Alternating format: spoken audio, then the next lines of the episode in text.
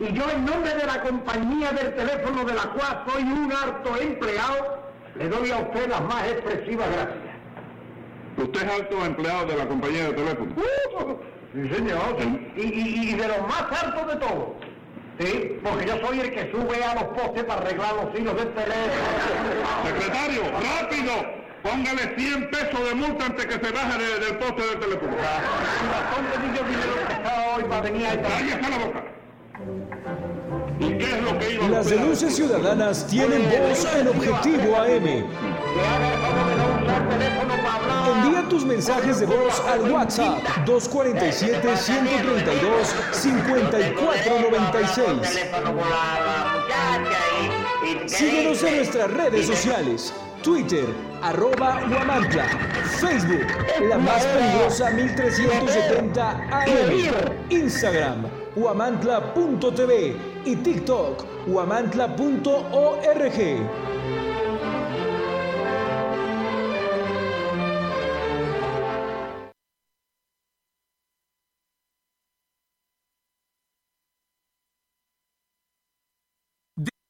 Descubre el Instituto Amado Nervo, ofrece educación de calidad con más de 77 años de experiencia formando corazones y mentes. Desde 1947, nuestra misión ha sido promover los principios de una verdadera humanidad a la luz del Evangelio. En el Instituto Amado Nervo ofrecemos niveles educativos de primaria, secundaria y preparatoria en el turno vespertino, con una educación integral y de excelencia. Contamos con talleres para el desarrollo de sus habilidades y pasiones, desde fútbol, oratoria y declamación, hasta voleibol, música y teatro. Nuestros niveles educativos están incorporados a la CEPE, garantizando una educación avalada por las autoridades. Visítanos en calle Guerrero Norte, número 124, Colonia Centro, en Huamantla, Tlaxcala, o contáctanos al 247-47-20472. Labor Omnia Visit, porque el trabajo todo lo vence. Instituto Amado Nervo.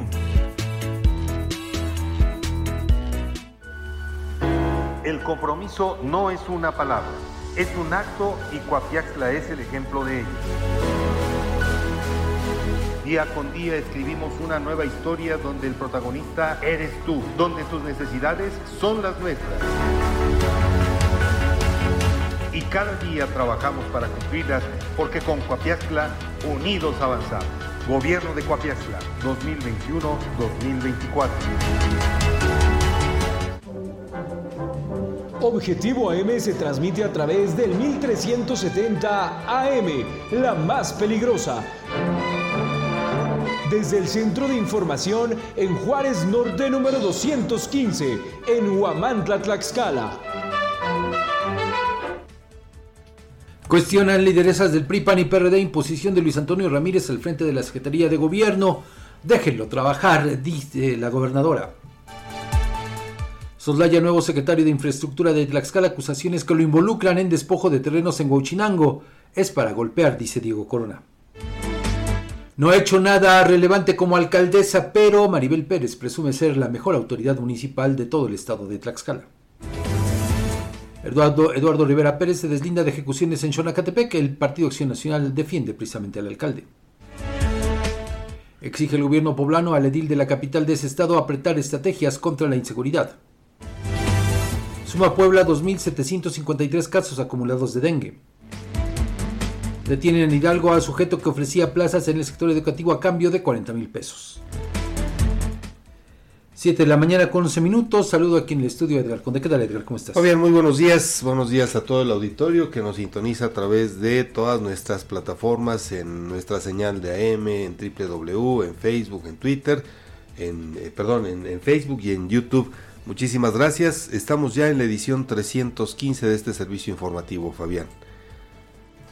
Y bueno, pues eh, frío, hoy, hoy está más tranquilito, ¿no? Eh, eh, la verdad es que hoy no, no hubo neblina, no hubo niebla, la temperatura estuvo más tranquila, no hubo viento que indicara pues una sensación térmica mucho más baja, entonces bueno, pues vamos a iniciar y para ello vamos a presentarles este, este video en el que el presidente Andrés Manuel López responsabilizó a Laura Velázquez, la Coordinadora Nacional de Protección Civil, de la emisión de declaratoria de desastre para 47 municipios de Guerrero, cuando dice el presidente, básicamente solo Acapulco y Coyuca de Benítez fueron los afectados.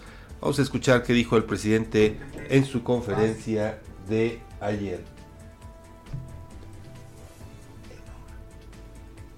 Bueno, pues en breve vamos a, a comentar, eh, bueno, a presentarles este video en el que el primer mandatario del país, pues obviamente repartió culpas, como ya es costumbre, y en esta ocasión pues descalifica lo que dice Laura Velázquez, pese a que, bueno, de acuerdo incluso con imágenes satelitales, Fabián, pues es una amplia zona la de... Ya está ahí el audio del presidente. Coordinadora de protección civil. Este no... No fueron 47. No, no fueron 43 o 47. Básicamente dos, eh, Acapulco y Coyuca. Y entonces, eh, aun cuando hasta Denise Dresser, ¿no? que está ahí pendiente de todo, cuestionó, pero pues eh, es de seres humanos, ¿no? Eh, rectificar, o sea, cambiar de opinión. Claro que están damnificados, ¿no? Pues no 43, 47, todos los pueblos de Acapulco, como la mayoría de los pueblos de México, por la política de corrupción que imperó durante muchos años. Claro que hay damnificados en nuestro país, muchos, muchos, muchos que requieren ayuda pero por el huracán, básicamente estos dos municipios. Creo que errar es, de humanos, pero er, errar de esta manera, incluir a municipios en un principio pues con, un número elevado y luego reducirlo solamente a dos, como si esta tragedia solamente hubiese abarcado esos dos municipios. En principio, en, eh, Seguida, pues insiste el presidente López en seguir culpando a gente que ya ni está por esta tragedia que acaba de ocurrir. Fíjate, y desafortunadamente quienes pagan los platos rotos, en este caso, pues son todas las personas damnificadas que pues resultan eh, afectadas por, por todos los daños ocasionados por este fenómeno climatológico. Insiste en su discurso de politiquería, minimizando, soslayando precisamente todo lo que ocurre allá ahora, ahora mismo en, Guerrero. De bueno, yo no sé qué, qué, pase con el presidente, que siempre eh, trata de justificar los errores de él y los suyos, de los suyos, de, sus, de su personal, de su gente, de los funcionarios, y no asume una situación como la que tiene, eh, la responsabilidad que tiene, ¿no? Como en este caso, eh, repito, no es posible que te puedas equivocar, incluyendo a todos estos municipios, a 47, ¿no? Sí. sí a 47 y luego dices que solamente son dos. La verdad, bueno, eso es inadmisible, sobre todo pues porque también eh, Laura Velázquez, coordinadora de protección civil, pues ha sido en algún momento cuestionada precisamente por no tener eh, la experiencia para ocupar este cargo. Pero bueno. Pues mira, nada más. Lo, lo que sí es que pues por sentido común, Fabián, o sea, nos llega un, huracán por la parte de Veracruz y resultamos afectados hasta la parte central del país. y aparte, o sea, parece que eh, al presidente no le dicen nada, absolutamente nada, pues todos los videos que circulan, ya no en los, en los medios de comunicación, sino en las redes sociales, videos que sube la propia gente afectada por este huracán, por el huracán Otis. O sea, no es como él dice, ah, es que por ejemplo para la marcha, pues sí vienen eh, gente del PRD, gente del PRI, y que en todo caso ellos no resultaron afectados. O que porque son militantes de algún partido político, o a los que son militantes de un partido político ajenos a Morena no los va a apoyar, y a los que son de Morena sí los va a apoyar. Pues ese parece ser el mensaje, desafortunadamente. No puede ser, definitivamente no puede ser. Pues bien, vamos ahora a presentarles el siguiente video Luego del reciente nombramiento del secretario de gobierno eh, con la reforma constitucional y pese a su historial como deudor alimentario, pues refieren que es una señal de que la lucha por la igualdad y la protección de los derechos de las mujeres sigue siendo un desafío en eh, Tlaxcala. Requerimos de un gobierno que tenga compromiso, que la causa de las mujeres y que entienda y respete lo que significa ser tlaxcalteca. En Tlaxcala hay un solo poder, por tanto existe la ausencia de un Estado que funcione como verdadero contrapeso y garante de la democracia. Pasar por encima de los procesos y de los valores democráticos es lo que menos importa para poder lograr un objetivo. En este caso, la reforma constitucional para poder designar a un individuo pese a su historial como generador de violencia, padre abandónico, deudor alimentario, que marca con claridad una vez más por parte de este gobierno la falta de compromiso con la causa de las mujeres.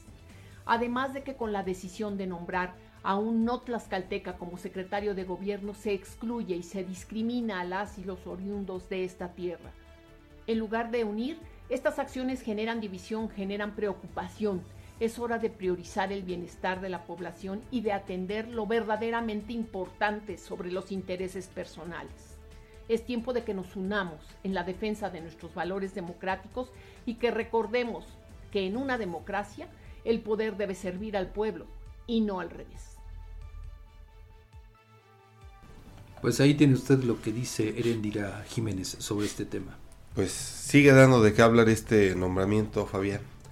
Y yo creo que va a seguir dando. Bueno, pues más adelante nosotros le tenemos también más posturas en torno a esto y pues a todo lo que ha recurrido la gobernadora Lorena Cuellar para tratar de lavar su imagen, que como lo hemos dicho, pues desde el 1 de noviembre, cuando se consuma esta imposición, la imposición del ahijado, pues Lorena Cuellar ha estado envuelta en el escándalo, no solo a nivel local y regional, sino también en el plano nacional donde pues eh, más de una decena de medios de comunicación han cuestionado precisamente la imposición de este hombre, de Luis Antonio Ramírez, al frente de la Secretaría de Gobierno. Pero, pues a la gobernadora, pues pareciera que, pues, con todo lo que digan los colectivos, los partidos políticos, los medios de comunicación, activistas y demás, pues no le dice absolutamente nada. Vamos a la primera pausa, regresamos.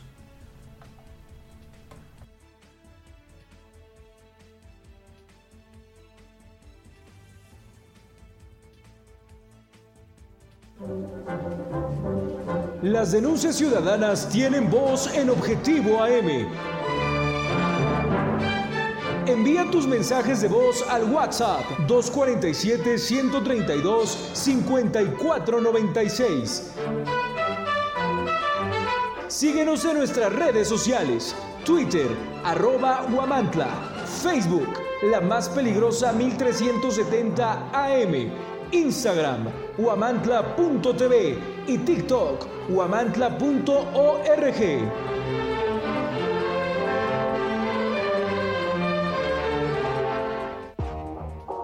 Amantes del dulce, les traemos una tentación que no podrán resistir.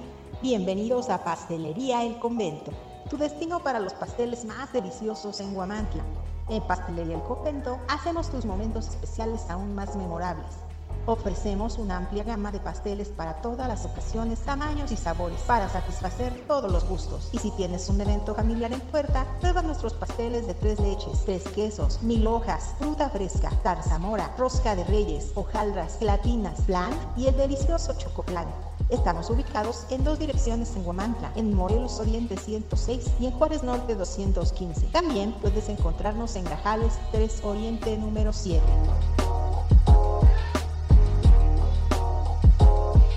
En el Ayuntamiento de Iztacuixtla de Mariano Matamoros creemos que las pequeñas acciones pueden cambiar la historia. Es por eso que trabajamos arduamente para brindar servicios eficientes y efectivos que mejoren la calidad de vida de nuestros habitantes. Desde mejoras en infraestructura hasta programas sociales, estamos comprometidos a hacer de Ixtacuixtla un lugar mejor para vivir. Ixtacuixtla, pequeñas acciones que cambian la historia.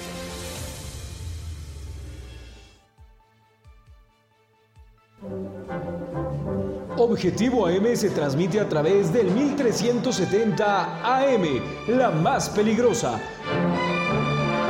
desde el Centro de Información en Juárez Norte número 215, en Huamantla, Tlaxcala.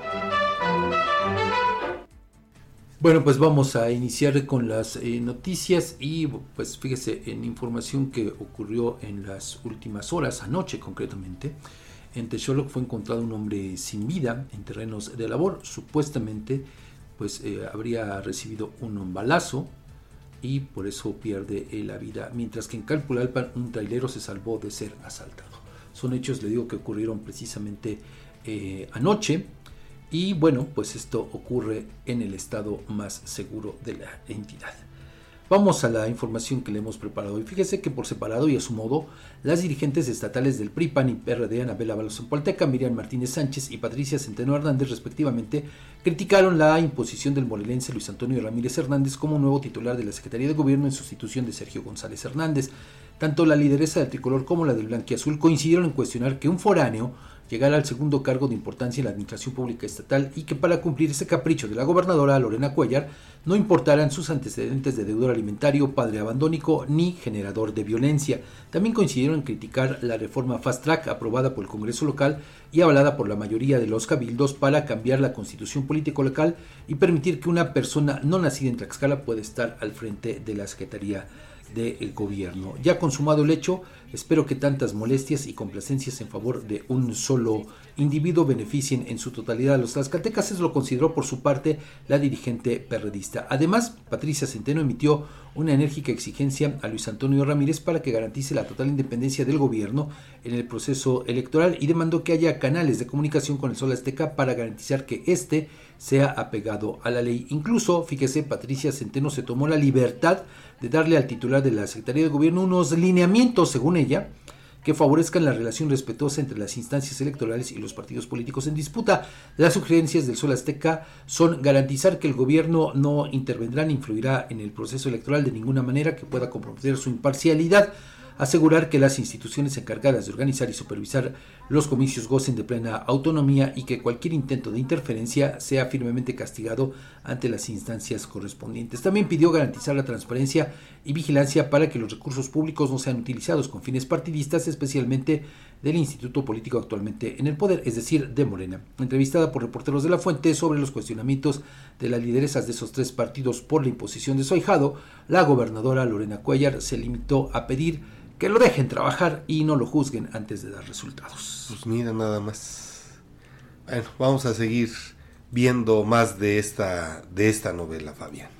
Sin duda alguna. En otro orden de información, el nuevo titular de la Secretaría de Infraestructura en Tlaxcala, Diego Corona Cremean, soslayó las denuncias penales y los señalamientos que pesan en su contra por haberse apropiado supuestamente de manera ilegal de varios predios en el municipio de Huauchinango, Puebla.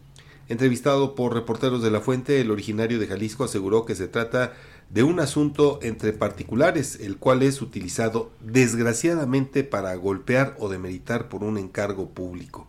Explicó que hay trámites jurídicos de ese tema. Es un pleito entre particulares donde hay escrituras que nos dan la autenticidad de estos predios, unas escrituras que tienen más de 50 años. Con eso nosotros promovimos un juicio para anular las escrituras contrarias. Incluso ofreció mostrar estas escrituras a los medios de comunicación cuando ustedes indiquen, así lo dijo. De acuerdo con una publicación del pasado 31 de agosto en el periódico El Popular MX, Diego Corona lleva cinco años adueñándose de propiedades que pertenecen a la familia Fernández y otros poseedores de tierras en el municipio de Huauchinango, Puebla. Según ese medio, el panista con ayuda de la actual secretaria de Economía de Puebla, Olivia Salomón, y Pablo Javier Rodríguez eh, Cantellano, de la Notaría 1 de Tepeaca, logró obtener escrituras falsas que aseguran que la fracción de los Fernández le pertenecían a él. En este trabajo periodístico también se señala al funcionario de la administración morenista en Tlaxcala de recurrir a una serie de amenazas para consumar el despojo de varios predios. Hace unos días, Diego Corona renunció a la Secretaría de Ordenamiento Territorial y Vivienda del gobierno de Lorena Cuellar para asumir como titular de la Secretaría de Infraestructura en sustitución de Alfonso Sánchez García, quien dejó el cargo para buscar la candidatura de Morena al Senado. El relevo en la Secretaría de Infraestructura se consumó desde el pasado 23 de octubre, según los dichos del propio funcionario, pero no lo había hecho público como es la costumbre de la administración lorenista. Pues vea nada más, otro escándalo más, otro hombre que bueno, pues ya desde que llegó aquí al Estado, pues se hablaba precisamente de este problema que enfrenta allá en Puebla, pero pues vea, otro eh, personaje también que por alguna extraña razón, Lorena Cuellar Cisneros, pues también no solamente lo mantiene dentro de la administración pública estatal, sino que incluso ahora le da otra responsabilidad, una responsabilidad que pues tampoco es de menor porque queda al frente de la Secretaría de, Infraestructura. Este hombre, hay que decirlo, ya en Puebla em, también ya había ocupado este mismo cargo en el gobierno, si no me equivoco, de Rafael Moreno Valle. Pero le digo, vea cómo pues a gente que ha traído Lorena Cuellar de otros estados, minimizando, ignorando a los tlaxcaltecas, pues están involucrados en escándalos, pues no nada menores, Edgar. sí, por supuesto. Al final, eh, o sea, aquí lo que hace ver es que después de todo han sido ya el secretario de eh, gobierno, el actual secretario de gobierno, que no es tlaxcalteca y que viene arrastrando pues señalamientos muy duros. En este caso ahora el de economía, que es de Jalisco. No, ¿cuál de economía? Es de infraestructura. De infraestructura, perdón que, es, de, Jalisco y, al final de cuentas también eh, genera, em, bueno, pues viene arrastrando señalamientos de igual manera muy, muy severos en su contra. Y bueno, otro foráneo pues es el, secretario de Salud, Rigoberto Zamudio, y en fin, la lista es todavía larga, pero en el caso de este funcionario em, de la Secretaría de Infraestructura, pues enfrenta por lo menos cuatro denuncias penales allá en Puebla relacionadas precisamente con estos hechos y pues al parecer pues gozaría de influencias de otros personajes de la administración pública poblana. Pero le digo aquí la gran pregunta, la gran interrogante es esa. ¿Qué les debe Lorena Cuellar a esta legión de extranjeros que pues han venido a adueñarse prácticamente del estado de Tlaxcala? Y no se trata de una eh, posición, pues, eh, por cuestiones de discriminación. No. o xenofóbicas. No, no, no, no, no, pero eh, fíjese cómo poco a poco, pues, salen los escándalos en los que se ven involucrados todos estos funcionarios. Lo cual, pues, imagínese, si eso hicieron en otros estados, pues, ¿qué nos podemos esperar aquí? Claro. En Tlaxcala, porque además para ellos va a ser muy sencillo pues el día que se vayan, se van y no, ya nadie los vuelve a ver.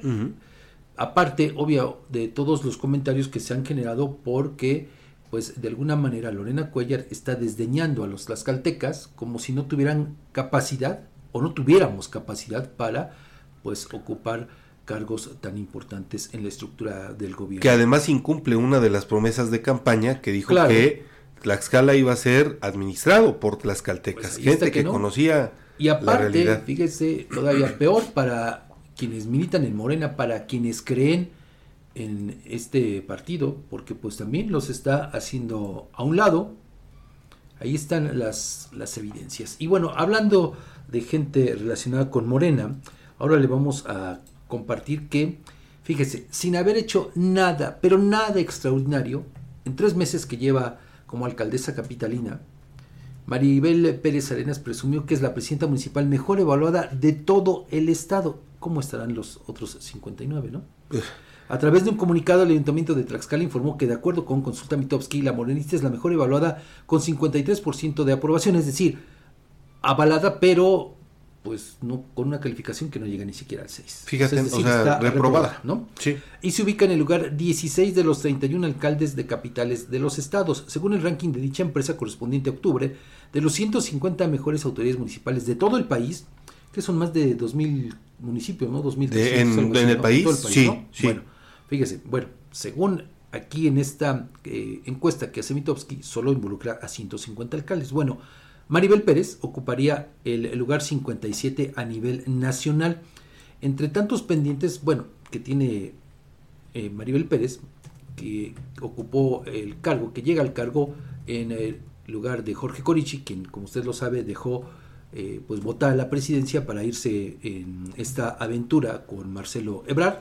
Bueno, pues fíjese, no da pie bola para resolver el problema de eh, el pago de laudos, que son más de 100 millones de pesos. Incluso muchos de esos laudos, fíjate, eh, no tenía yo el dato, pero supuestamente se arrastran, ¿sabes desde cuándo?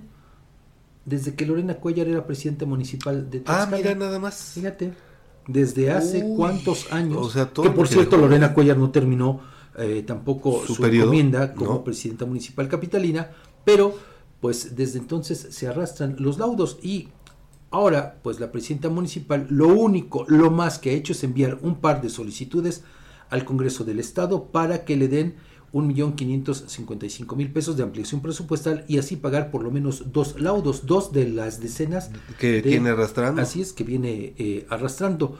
Otro pendiente que tiene, que ya está en sus manos, en todo caso de Maribel Pérez, es eh, pues esta observación que hizo el órgano de fiscalización a la cuenta pública de 2022 cuando pues instruyó, mandató al ayuntamiento capitalino a reembolsar por lo menos 3.1 millones de pesos por concepto de la renta irregular de 21 patrullas. Esa renta que hizo Jorge Corichi en su momento, pero hasta el momento no se sabe si ya la administración pública eh, pues reintegró este dinero a las arcas de la tesorería. Y no solamente eso, sino que eh, pues también en su momento por haber hecho este contrato irregular, además con una empresa que estaba suspendida por parte de la autoridad federal correspondiente, pues se instruyó al ayuntamiento a disolver ese contrato, pero pues hasta ahora no se sabe nada de eso. Entonces, fíjese, llama la atención porque lleva Maribel Pérez tres meses en el cargo. ¿Qué puedes hacer? Tú dime que si puedes hacer algo. No, si muchas personas, Edgar, bueno, tú conoces a un personaje que quiere reelegirse porque dice que tres años no le alcanzan y que seis años apenas más o menos le alcanzarían para sus tranzas, perdón, para hacer algo por su pueblo. Pero, pero dice que es la mejor administración que ha tenido Guamantla. En tres meses, ¿qué puedes hacer al frente de una administración? Tres meses cuando ya te dejan avanzado prácticamente el, año. Claro. Cuando ya no puedes eh, disponer de muchas cosas, ya no puedes darle el toque, digamos, eh, porque ella recibe cuando ya está el plan de desarrollo, ya están todos los ya programas. Está prácticamente eh, la mitad de la administración, bueno, más de la mitad, ¿no? Dos tercios de la, de, la administración avanzada. Entonces, pues tú dime, ¿qué mides? Pues es que ahí sí me queda la duda. En inseguridad. Ya hemos visto todo lo que ha ocurrido en Tlaxcala. En obra pública no encuentro datos de alguna obra de impacto que pueda que al final de cuentas es lo que le, corresponde a la autoridad municipal, ¿no? O sea, atender eh, todo lo que tiene que ver con el bacheo, con eh, banquetas, guarniciones, alumbrado público, pero es responsabilidad, o sea, al final de cuentas no es una obra de impacto. No, no, no, no, no, hay nada, o sea, yo, yo insisto. Algo nuevo, ¿no? ¿cómo, ¿Cómo evalúas a una presidenta municipal o a una autoridad municipal? No vamos a quitarle el género ¿Cómo lo evalúas en apenas tres meses?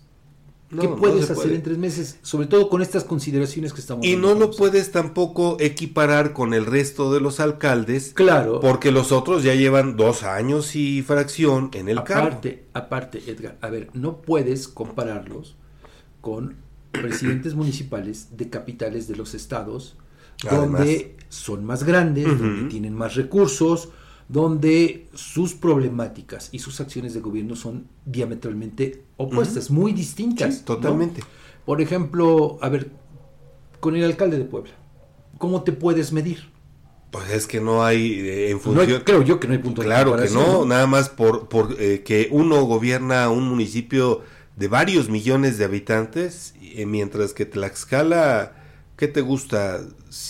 100, 200 mil habitantes no, que tengan. es mucho, ¿no? Son muchos, son, son muchos, muchos, Nada más, ahí ya no tienes lugar de comparación.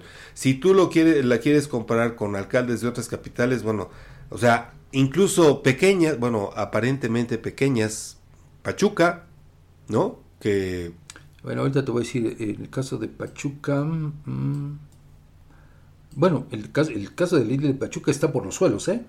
Ah, también. 29.6% de aprobación está en el último lugar. Pero, fíjese, Maribel Pérez está por arriba de el presidente municipal de Saltillo, de eh, la presidenta de Tabasco, del presidente de Ciudad Victoria, Tamaulipas, del presidente municipal de Tuxtla Gutiérrez, Chiapas, de la alcaldesa de Tepic Nayarit, del presidente de Oaxaca, de eh, la presidenta de Mexicali, de la presidenta de Campeche, del presidente de Durango, del presidente de Zacatecas, del edil de Cuernavaca, fíjate de Cuernavaca, todavía está muy por arriba ella, del alcalde de Guanajuato y de eh, Norma Hernández de Chilpancingo Guerrero. Y fíjate, por lo que acabas de decir, la gran mayoría de esos municipios gobernados por quién? Y bueno, solo está por debajo de la presidenta municipal de La Paz, Baja California, de la de Chetumal, obviamente de, Jalapa, de, Monterrey, pues imagínate. Pero a, ver, fíjate, es muy raro esto. El presidente municipal, Donaldo Colosio, Donaldo Colosio, el hijo del ex candidato presidencial, fíjate, está en el lugar número 13. Y eso que Monterrey bien podría ser un estado de la República. Totalmente. Digo, en términos técnicos, es un estado de la República, sí. ¿no? Por la cantidad de recursos que aporta a la federación y está en el lugar número 13. O sea, no te explicas que Maribel Pérez, que con todo respeto, la capital de nuestro estado aporta prácticamente nada en cuestión de impuestos, claro. cuestión de impuestos, está solamente tres peldaños abajo. No, no, es y la diferencia es de un punto porcentual. Ah. Fíjate, mientras el presidente de Monterrey, Nuevo León, tiene una eh, aceptación del 53.7%, Maribel de 52.7%. O sea, un solo punto porcentual los, los, los, separa Edgar. Algo que se me hace totalmente absurdo por todo lo que hemos eh, platicado. ¿no? Nada más.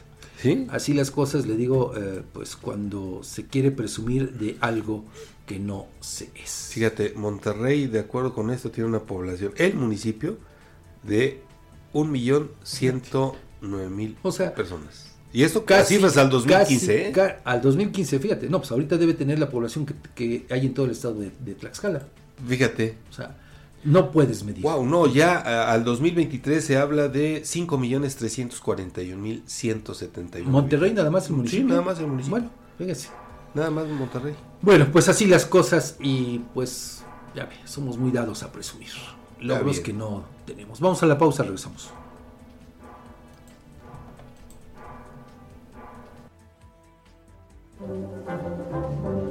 Las denuncias ciudadanas tienen voz en Objetivo AM.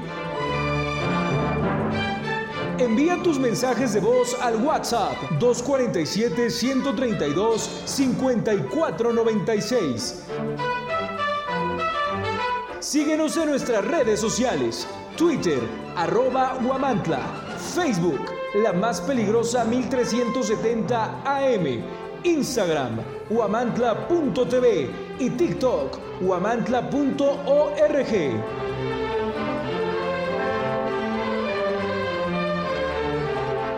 En el Ayuntamiento de Iztacuixtla de Mariano Matamoros creemos que las pequeñas acciones pueden cambiar la historia.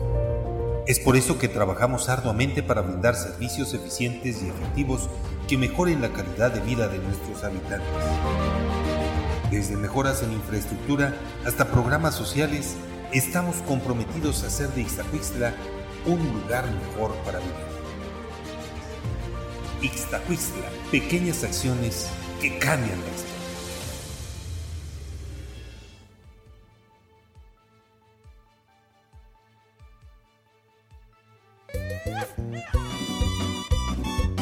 Un antojo de comida norteña, no busques más. En Restaurante La Santa somos el destino perfecto para la pizza, parrilla y bar. Comienza tus mañanas con machaca auténtica del norte y nuestras enchiladas. Además, disfruta de los tradicionales chilaquiles y las irresistibles chimichangas de carne y queso. Si tu antojo es de unos ricos caldos, en La Santa te ofrecemos el caldo de camarón seco y el jugo de carne. Además, prueba nuestro mole de setas estilo pancita. Si eres amante de la parrilla al carbón, no puedes perderte nuestros cortes premier, como la picaña, la rachera, el ribeye, el New York y el salmón, todos preparados a la perfección.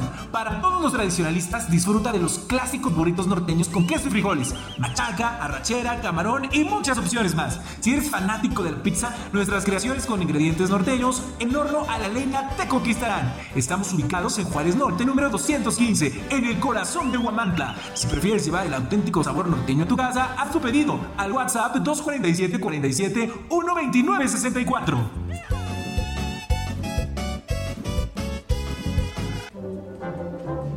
Objetivo AM se transmite a través del 1370 AM, la más peligrosa.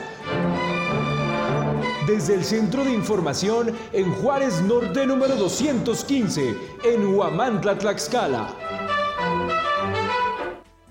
Continuamos aquí en Objetivo AM, 7 con 38 minutos. Vamos a información de Puebla, Edgar. Vamos con más información, por supuesto. Tras la reciente balacera suscitada en Santa María, Xonacatepec, que culminó con la pérdida de seis vidas, el alcalde de ese municipio, Eduardo Rivera Pérez, reafirmó que el robo de gas es un delito de jurisdicción federal. En este contexto, el alcalde argumenta que este tipo de, de incidentes no se limitan exclusivamente a la capital, sino que son reflejo de una problemática que afecta a la zona metropolitana, al Estado y en última instancia al país en su conjunto. Rivera Pérez hizo hincapié en que el clima de violencia que prevalece en el país, así como en el Estado de Puebla y la capital, no se trata de un fenómeno aislado, Además, informó que su administración ha realizado más de 15 detenciones de individuos relacionados con el robo de hidrocarburos, un delito que ha contribuido a la creciente inseguridad en la región. Y a pesar de los desafíos en materia de inseguridad que enfrenta la ciudad de Puebla, Jesús Saldívar, líder municipal del Partido Acción Nacional, expresó su apoyo a la gestión de Eduardo Rivera Pérez y aunque este ha estado al frente del gobierno municipal durante dos años, para el dirigente panista la situación actual de la administración previa, encabezada por Claudia Rivera Vivanco, pues es una herencia que obviamente está pagando en este momento la actual administración. Y de nueva cuenta repartir culpas. Pues culpar al pasado de lo que se está viviendo en el presente. Así es. Es eh, característico de estos tiempos, ¿no? Con tal de no asumir responsabilidades, la parte que les toca a las autoridades. Y precisamente en este contexto, tras los eventos que tuvieron lugar en Santa María Chonacatepec, ubicada en Puebla, el gobernador de aquel estado, Sergio Salmón Céspedes Peregrina, exigió a las autoridades de ese ayuntamiento para que intensifiquen las estrategias de seguridad en la demarcación.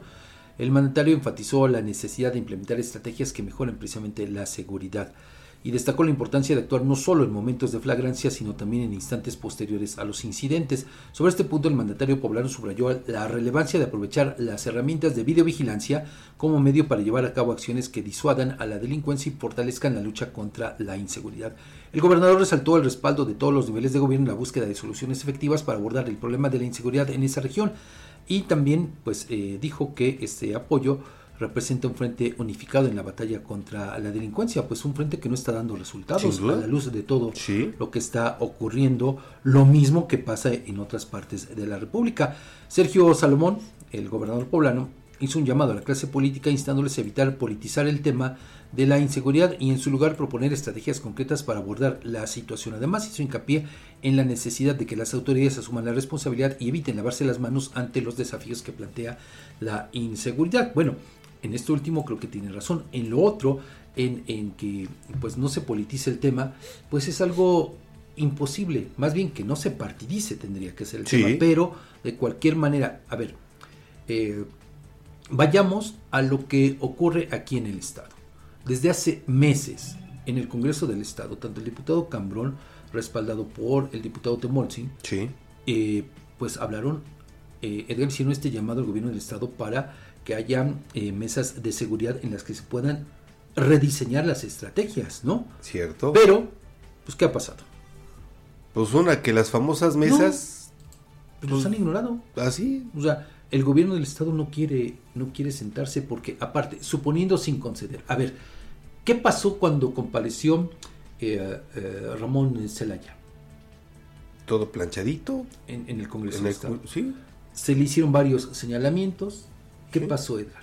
¿Tomó en cuenta alguna, una, una sugerencia de los diputados? Es que, es que llegó como si él fuera jefe de los diputados. llegó casi casi ordenando. Sí, no entendió.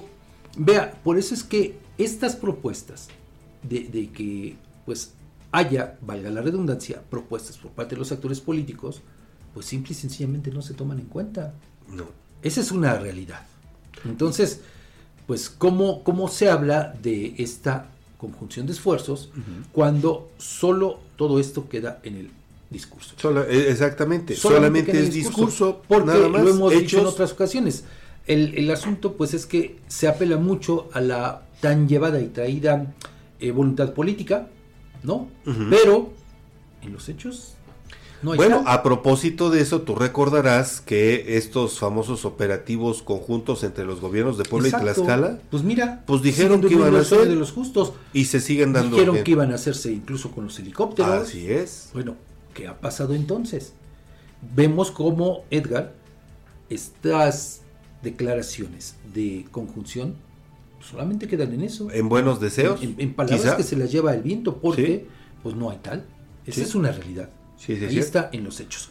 Tenemos más información de Puebla. Fíjate que hasta la fecha se han registrado un total de 2.753 casos de contagio por dengue en el estado de Puebla, atribuidos en 105 municipios, confirmaron autoridades sanitarias en esa entidad.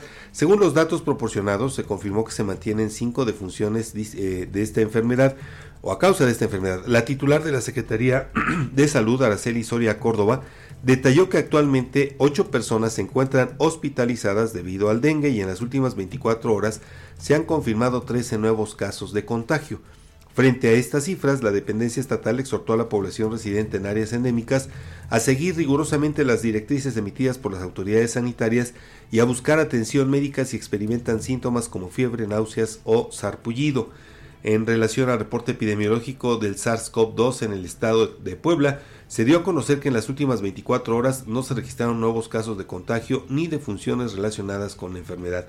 Hasta el corte del 5 de noviembre, dos personas permanecen hospitalizadas a causa de COVID-19 y se han identificado 10 casos activos en los municipios de Puebla, Yehualtepec, Tepesco y San Pedro Cholula. Pues eh, un eh, tema que pues sigue dando también de qué hablar y pues en este sentido tomar en cuenta las declaraciones, eh, las recomendaciones, mejor dicho, que ha hecho la Secretaría de Salud de pues dar paso a la eh, a deshacernos de todos los cacharros, Así ¿no? es. de todos eh, pues estos eh, recipientes o por ejemplo si se tienen pues taparlos ¿no? Ah, sí, de sí. alguna manera para evitar la proliferación de los mosquitos que causan este mal que por lo que vemos pues en Puebla pues está Les está pegando muy está duro. pegando mucho. Sí, imagínate, estamos hablando de 2.753 casos. Quizá se nos pueda hacer una cifra pequeña, pero en términos de, de salud, de- de- en términos de estadísticos, creo que sí es una alta cifra, ¿no? Sin duda Preocupante. Bueno, pues vamos a la pausa, regresamos con comentarios de Edgardo Cabrera y de la senadora eh, panista Minerva Hernández Ramos.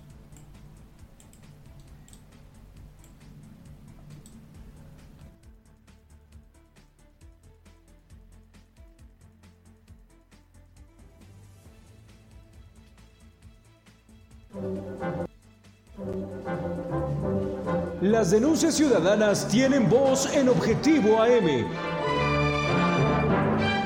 Envía tus mensajes de voz al WhatsApp 247-132-5496.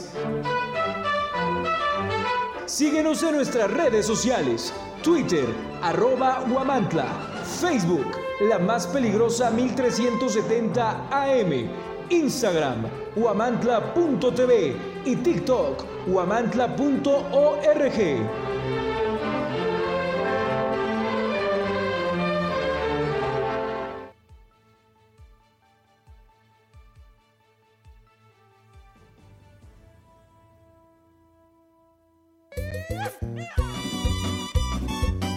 antojo de comida norteña, no busques más. En Restaurante La Santa somos el destino perfecto para la pizza, parrilla y bar. Comienza tus mañanas con machaca auténtica del norte y nuestras enchiladas. Además, disfruta de los tradicionales chilaquiles y las irresistibles chimichangas de carne y queso. Si tu antojo es de unos ricos caldos, en La Santa te ofrecemos el caldo de camarón seco y el jugo de carne. Además, prueba nuestro mole de setas estilo pancita. Si eres amante de la parrilla al carbón, no puedes perderte nuestros cortes premier, como la picaña, la rachera, el ribeye, el New York y el salmón. Todos preparados a la perfección. Para todos los tradicionalistas, disfruta de los clásicos burritos norteños con queso y frijoles. machaca, arrachera, camarón y muchas opciones más. Si eres fanático de la pizza, nuestras creaciones con ingredientes norteños en horno a la leña te conquistarán. Estamos ubicados en Juárez Norte, número 215, en el corazón de Huamantla. Si prefieres llevar el auténtico sabor norteño a tu casa, haz tu pedido al WhatsApp 247 47 129 64.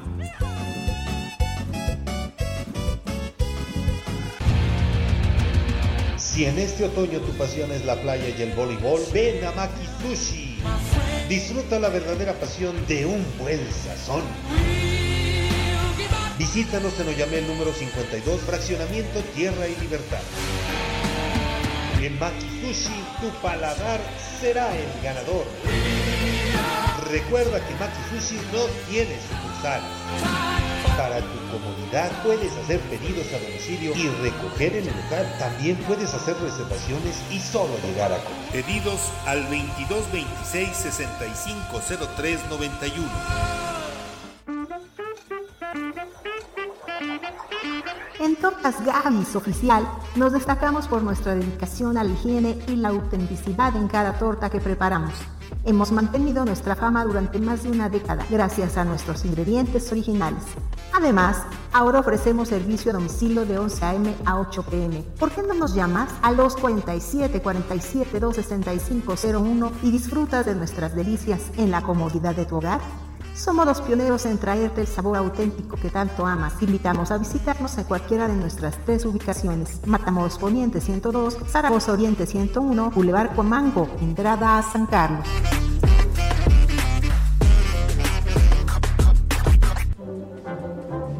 Objetivo AM se transmite a través del 1370 AM, la más peligrosa desde el Centro de Información en Juárez Norte número 215, en Huamantla, Tlaxcala. Ahora resulta que van a recuperar la televisión y la radio públicos de Tlaxcala. Pues en qué momento se perdieron. Las cosas se deben decir como son. La realidad es que la triste historia otorgó un contrato ventajoso a los machuchones de los medios de comunicación nacionales y fueron evidenciados por el negocio ante López Obrador. Desde la llegada de la actual administración estatal no les interesaron los medios educativos y culturales. Fueron despreciados y maltratados. No hubo la intención de inyectarles recursos, tampoco de hacerlos rentables ante la posibilidad legal que tienen para comercializar, y por el contrario, los dividieron en dos, para cumplir caprichos y cuotas políticas. De un lado las estaciones de radio de la capital y del otro la televisión, la sala de cine y Radio Calpulalpa. Ni unos ni otros hicieron algo bueno. El plan ya lo tenían bien orquestado. A dos años dicen que están en quiebra y que requieren al menos 80 millones de pesos para su rescate. Bueno, suponemos entonces que esa fue la cantidad demandada a los heraldos en aquel contrato que según no generó ningún ingreso económico para el Estado. Casi casi fue un acto altruista. Ajá, ya vimos que no fue así. Se trató de una gran mentira, una más, porque al ser evidenciada la entrada de Radio Altiplano a la sintonía del Heraldo, en una primera etapa, López Obrador se mostró desinformado, le dijeron que se trató de un asunto de necesidad, porque no había recursos que inyectarles a los medios públicos de Tlaxcala. Eso no es verdad. ¿O cómo explicar los millones de pesos del erario despilfarrados para el fracasado mundial de voleibol playero? O para realizar cuanto festival o festejo se les ocurre. Bueno, como aquel de sus dos años de triunfo. Tampoco olvidemos el dispendio de 4 millones de pesos para la compra de vallas de acero contra mujeres que protestan o las tanquetas antimotines. No solo lo anterior, también mienten cuando hablan de una grave situación económica en los medios del Estado. Vale revisar sus dos informes de gobierno en los que nunca dieron cuenta de esa situación, por el contrario, presumieron hasta resultados. Los anteriores gobiernos estatales no los dejaron caer.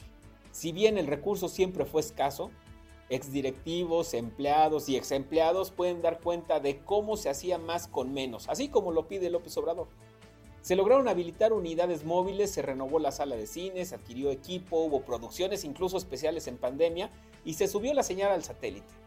La triste historia no tuvo interés ni ingenio para hacer algo para fortalecerlos. Su solución, un negocio rentable para ellos al entregar en charola de plata las estaciones que los empresarios saben muy bien que son rentables y que pueden ser aún más. Y mire en otro asunto, con la novedad que la feria pirata, por aquello de que se fusiló el eslogan que en alguna ocasión ocuparon las de San Marcos o Texcoco, pues nada más no levanta, está en crisis y así dan cuenta los comerciantes, vaya a preguntarles. La poca difusión que le hicieron, porque todo era voleibol de playa, les cobró factura, así como los altos precios de algunos eventos fifís, incluido el palenque, o las paellas, donde ante los números rojos obligan a empleados del gobierno a comprar boletos y subsidiar las cortesías de la clase privilegiada y los allegados, como las mesas entregadas al panfleto digital orenista de los insultos y las calumnias y al diario impreso oficialista que nadie compra. Esos privilegios aún fueron gestionados por la ex titular de prensa para seguir manteniendo sus canales favoritos de chismes e infundios que, por cierto, hundieron a su jefa en la popularidad. Recuerda que puedes seguir en Facebook, X, Instagram, TikTok y Spotify como Edgardo Cabrera o Gente Telex o suscríbase a mi canal en YouTube o si prefiere en www.gentetelex.com.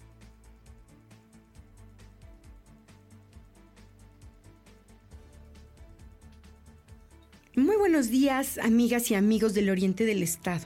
Como cada martes, me alegra mucho llegar hasta sus hogares a través de esta prestigiada señal de radio. Quiero iniciar esta participación preguntándole, ¿usted qué tanto quiere a sus ahijados? ¿Qué estaría dispuesto a hacer por ellos? Si cometieran alguna falta, ¿usted los celebraría o reprendería como ejemplo del padrinazgo que ha adquirido? Le pregunto todo esto porque la semana pasada fuimos testigos del amor incondicional de una madrina a su querido ahijado. Lo malo es que el ejemplo lo puso la gobernadora del estado y lo hizo en detrimento de los tlaxcaltecas. Resulta que con el cambio del titular de la Secretaría General de Gobierno, llegó Luis Antonio Ramírez Hernández.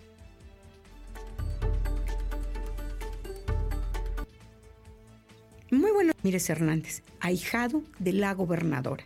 ¿No que los privilegios entre los cuates se terminarían con Morena? Para que esta persona pudiera ocupar la titularidad de la Secretaría, el gobierno echó mano de los legisladores oficialistas para modificar la ley y permitir que alguien que no fuera tlaxcalteca ocupara este importante cargo. Una vez más, demostraron que para Morena la ley es solamente un cuento que se amolda a sus más exquisitos caprichos lastima a los tlaxcaltecas que no se trate de un paisano quien ocupe el cargo.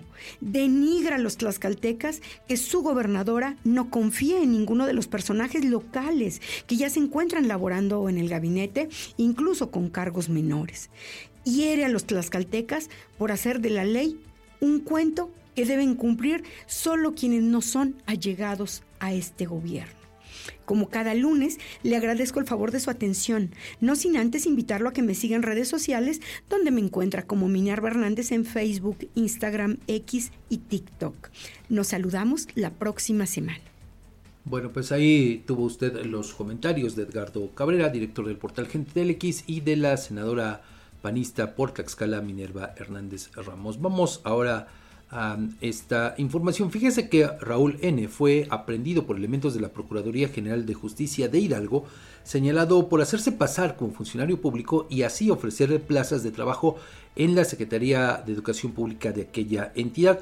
El presunto responsable se hacía pasar como secretario particular de la entonces diputada local María Luisa Pérez Perrusquía, para hacer creer a las víctimas que esa mujer ofrecía trabajo en la Secretaría de Educación Pública de Hidalgo a cambio de un pago inicial de 20 mil pesos. Aseguraba a las víctimas del fraude que tras entregarles la plaza tendrían que entregar una cantidad similar de dinero. Datos extraoficiales indican que por ese modus operandi, este presunto responsable habría obtenido por lo menos 2.2 millones de pesos en perjuicio de unas 15 personas y ahora enfrenta dos causas penales en Actopan y también en Pachuca por los delitos de usurpación de identidad y fraude. Pero bueno, pues vea nada más cómo pues este eh, sujeto, le digo, pues se las ingenió para hacerse pasar como secretario particular de una diputada local allá en Hidalgo y así ofrecer las plazas en la Secretaría de Educación.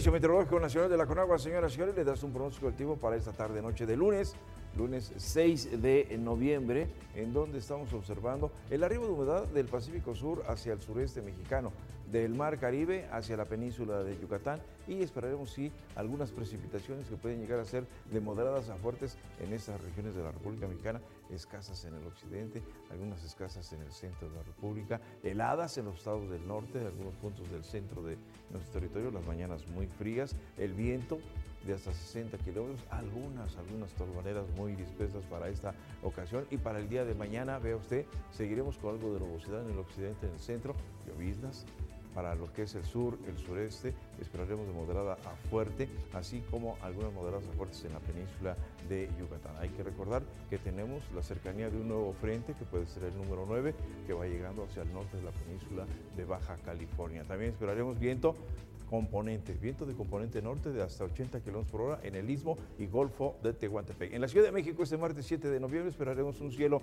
despejado a medio nublado, muy soleado, no habrá condiciones de precipitaciones, la mañana fresca, de 9 a 11 grados la temperatura mínima y la máxima de 26 a 28 con rachas de viento de hasta 40 kilómetros por hora aquí en la capital de la República Mexicana. Yo soy Jaime Albarrán Asensio desde el Servicio Meteorológico Nacional.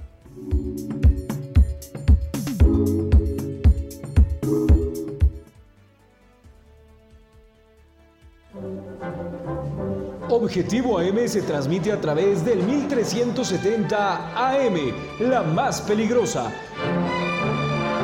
Desde el Centro de Información en Juárez Norte número 215, en Huamantla, Tlaxcala. Amantes del dulce, les traemos una tentación que no podrán resistir.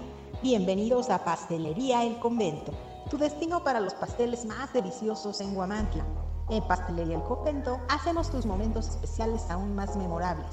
Ofrecemos una amplia gama de pasteles para todas las ocasiones, tamaños y sabores para satisfacer todos los gustos. Y si tienes un evento familiar en puerta, prueba nuestros pasteles de tres leches, tres quesos, mil hojas, fruta fresca, tarzamora, rosca de reyes. Objetivo AM se transmite a través del 1370 AM, la más peligrosa desde el Centro de Información en Juárez Norte número 215, en Huamantla, Tlaxcala. Refritea el Heraldo de México, entrevista realizada desde abril pasado para alabar la imagen de Lorena Cuellar. Se registra un intento más de linchamiento ahora en Chautempan. Un sujeto fue retenido por pobladores después de robar cable y también un lavabo inauguran en Ixtacuix la segunda Jornada Nacional de Salud Pública. Habrá cierres intermitentes en la autopista Puebla-Catzingo esta semana por tareas de mantenimiento, así es que tome sus precauciones. La Cruz Roja de Puebla rescata a un alpinista que sufrió una caída en el pico de Orizaba.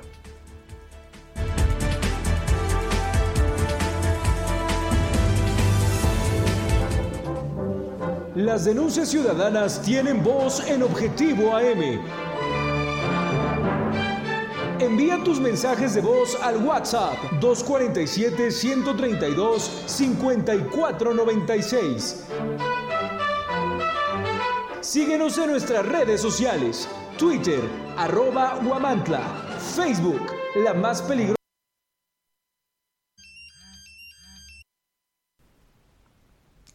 Bueno, pues continuamos aquí en Objetivo M, 8 de la mañana con dos minutos. ¿Qué más tenemos, Edgar?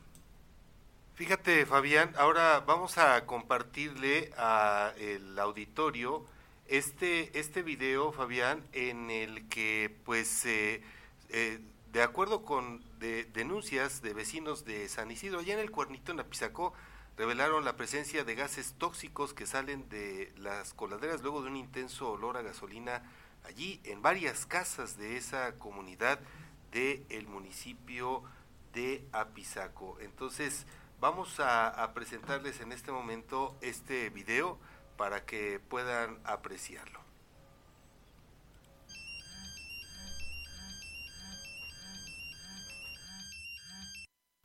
Pues ahí está, fíjate, eh, este dispositivo que está marcando eh, pues índices eh, más allá de los tolerables en, en, cuanto a la existencia de gases en pues el sistema de drenaje de algunas viviendas, Fabián. Y bueno, pues tengo entendido que ahí no hubo ningún pronunciamiento por parte de, de, Protección Civil Municipal, ¿verdad? Hasta el momento y tampoco de Protección Civil Estatal, todo ha quedado ahí nada más en las redes como esta demanda de pobladores que pues al final de cuentas, Fabián, se preocupan. Recordemos, si tienes presente, lo que ha ocurrido en varios, en, varios lugares, en varios municipios.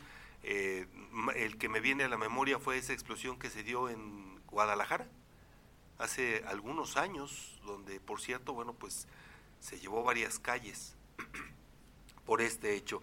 Y en, en otra información, Fabián, fíjate, vamos a ver ahora este, eh, pues este video en el que trabajadores del de sistema de limpia de Puebla se manifiestan frente a Palacio Municipal para reclamarle al presidente de ese municipio, Eduardo Rivera, por la falta de atención a este gremio. Vamos a escucharlos y regresamos.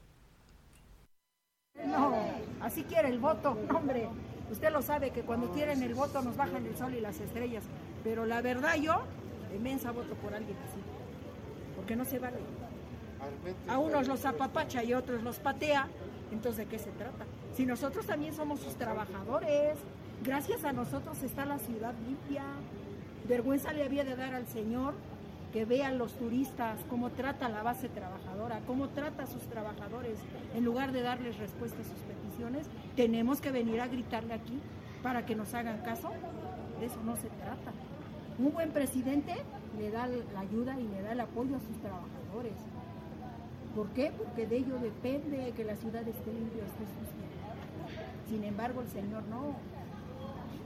Eso, por ese motivo es que estamos aquí y no nos vamos a mover hasta que no nos den respuesta a nuestra petición y tiene que ser Pues ahí está Fabián, el dicho de esta trabajadora del sistema de limpia allá en Puebla.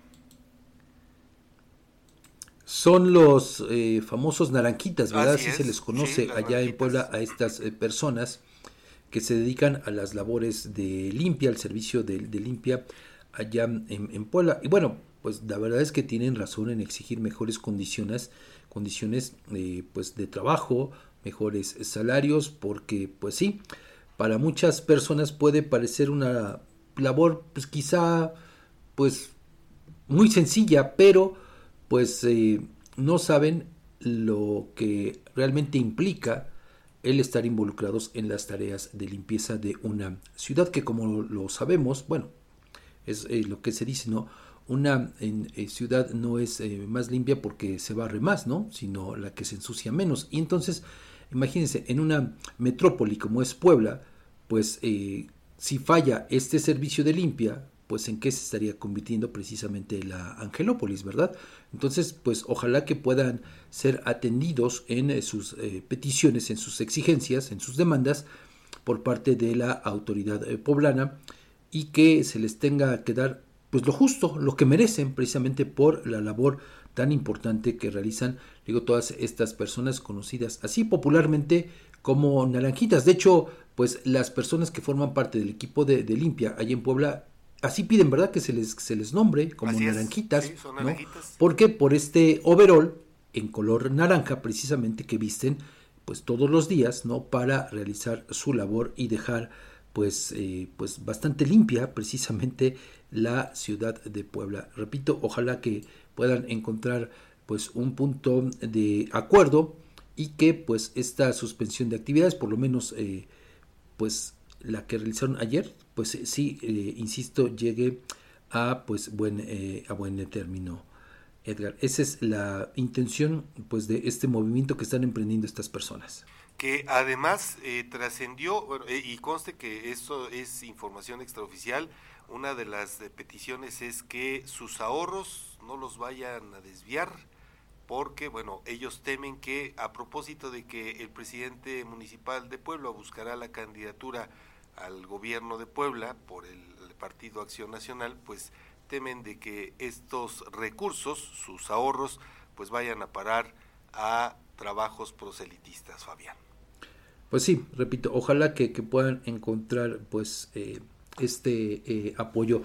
Y bueno, antes de ir a, la siguiente pausa, fíjese que eh, pues ayer en el los señores diputados, las señoras diputados, pues escamotearon recursos para la reconstrucción de Acapulco. Incluso seis diputados que son originarios de Guerrero, pues no emitieron su voto para asignar precisamente dinero eh, que, sirva para la reconstrucción de Acapulco. Una situación que ahora mismo pues está eh, resultando pues eh, criticada, le digo precisamente por que no hay recursos extras, no quisieron mover el presupuesto para asignar más recursos que estos 61 mil millones de pesos dispuestos por el gobierno federal para la reconstrucción de Acapulco y que pues a todas luces no van a alcanzar, definitivamente no van a alcanzar porque, como se lo dimos a conocer eh, hace unos días, de acuerdo con estudios que han hecho pues algunas eh, firmas dedicadas a todo esto, para atender todos los eh, requerimientos, todas las necesidades que hay ahora mismo en Acapulco, se requerirían pues por lo menos unos 300 mil millones de pesos. Y entonces con estos 61 mil que está destinando el gobierno federal, pues la verdad es que no va a alcanzar para eh, todas las personas. Por una parte, por otra, pues eh, también se ve lejano el objetivo que se trazó el presidente López para reconstruir Acapulco y que esté listo en diciembre, como lo había referido. Mire, ya estamos eh, precisamente pues en esta semana, pues prácticamente ya se fue Edgar y eh, lo único que se está haciendo ahora en Acapulco, en la medida de las posibilidades, es retirar escombros. Es lo único que se ha estado haciendo. Va muy lento el trabajo, va muy, muy, muy lento. Entonces, fíjese, eh, de aquí a que terminen, no creo que la próxima semana puedan concluir con estas labores para retirar los escombros e iniciar con los trabajos de reconstrucción, algo que le digo se antoja sumamente complicado. Aunque bueno, en este contexto el presidente López ha referido que el tianguis turístico de Acapulco, que es en marzo, marzo en abril. Marzo. Bueno, pues es, es en, esos dos meses, ¿no? Eh, dice que por lo menos 35 hoteles ya van a estar operando para esas fechas. Le digo, pues la verdad es que no sabemos cómo le van a hacer, porque implicaría una labor titánica que eh, pues involucra no solamente mano de obra, sino recursos y también materiales. Pero le digo, aquí el tema también es que solo se está viendo esta parte de la costa, lo que es eh, Acapulco, ¿no? Este municipio, pero no se está viendo más allá en las comunidades, otras comunidades de otros municipios que también resultaron afectadas se está, como ya lo, escuchamos hace unos minutos, pues solamente pensando en las labores de, reconstrucción de Acapulco y de Coyuca de Benítez, solamente. Pero le digo, pues la verdad es que las necesidades son muchas y bueno, de acuerdo con algunos datos que se están dando a conocer por parte de la eh, Secretaría de Marina, hasta ahora y de la Secretaría de Defensa Nacional han sido distribuidas 170.905 despensas y 927.415 litros de agua tras la aplicación del plan de N3 allá en Acapulco, pero pues sin duda que esto pues se queda muy corto ante las necesidades que hay. También ya pues ayer se comenzó a eh, repartir electrodomésticos, ¿no? Eh, de acuerdo con un padrón que supuestamente los días previos levantaron también de manera muy rápida pues eh, los llamados eh, vividores de la nación, ¿verdad? Exactamente. Perdón, servidores de la los nación. Servidores de la... Fíjate que me llama la atención, a propósito de lo que acabas de mencionar, Fabián, que hace, me parece que ayer eh, circuló en una nota, si mal no recuerdo, que con Ciro Gómez Leiva, de que, por ejemplo, farmacias, estas cadenas de farmacias que son lo mismo, pero pero no son lo mismo. Eh, tiendas de supermercado e incluso tiendas de conveniencia requieren, requieren así, por lo menos de cinco semanas para poder poner al corriente sus locales, y, eh, obviamente arreglarlos, rehabilitarlos, surtirlos, más o menos cinco semanas es lo que requieren para que ya estén funcionando, operando de manera normal, Fabián. Por lo menos cinco semanas, dices. Sí, más o menos, sí. En algunos dicen cuatro es eh, eh, esta cadena de farmacias, pero eh, en las otras sí cinco, incluso hasta seis semanas para las tiendas de, bueno, los, las de autoservicio, sí, hasta seis semanas. Entonces, promedio cinco semanas, nada más para que funcionen, operen ya de manera normal. Y no todas, ¿eh, Fabián? Porque fueron 151 farmacias las que resultaron dañadas, si mal no recuerdo también un número grande de tiendas de conveniencia y por lo menos unas tres decenas de supermercados. Y bueno, fíjese, en torno a este tema de, Guerrero, pues fíjese, le voy a compartir ahora un, eh, una declaración que acaba de hacer hace unos minutos, unos segundos, el presidente eh, López en torno precisamente a eh, Acapulco, sobre todo le digo pues por la atención que supuestamente se está dando, Vamos a escuchar qué es lo que acaba de decir el presidente López en su conferencia mañanera. Y hoy voy a Acapulco por la tarde, a las 4 de la tarde, tenemos una reunión para evaluar cómo vamos en el plan que se está llevando a cabo. ¿No no, vamos básicamente a la reunión en la base naval de Acapulco. Ya este, hemos estado, creo que con la visita de hoy, en tres ocasiones en Acapulco, y lo digo porque los adversarios politiqueros este, han sostenido de que no he ido a Acapulco. Y fui desde el primer día y recorrí todo y hablé con la gente y me di cuenta de todos los daños y de lo que había que hacerse para este, llevar a cabo el plan de reconstrucción. Y luego regresé y ahora voy de nuevo y estamos avanzando. Lo que sucede, ya ni debería de decirlo, pero como no dejan de mentir en los medios de manipulación, periódicos, estaciones de radio, en la televisión, pues eh, tengo que decirle a la gente de que están utilizando este lamentable caso de Acapulco con propósitos politiqueros bueno, pues otra vez, Edgar, el tema de la politiquería en voz del, presidente. Yo quisiera, de verdad, que el señor López se enterara, por ejemplo, de las condiciones en las que hoy día colegas de Acapulco están realizando su labor de informar, no como él dice, de manipular. Yo quisiera eh, que, viera, porque precisamente muchos de los colegas que están allá, en esta zona devastada, no solo perdieron su equipo, perdieron sus domicilios, perdieron sus bienes, sus propiedades, lo poco que tenían.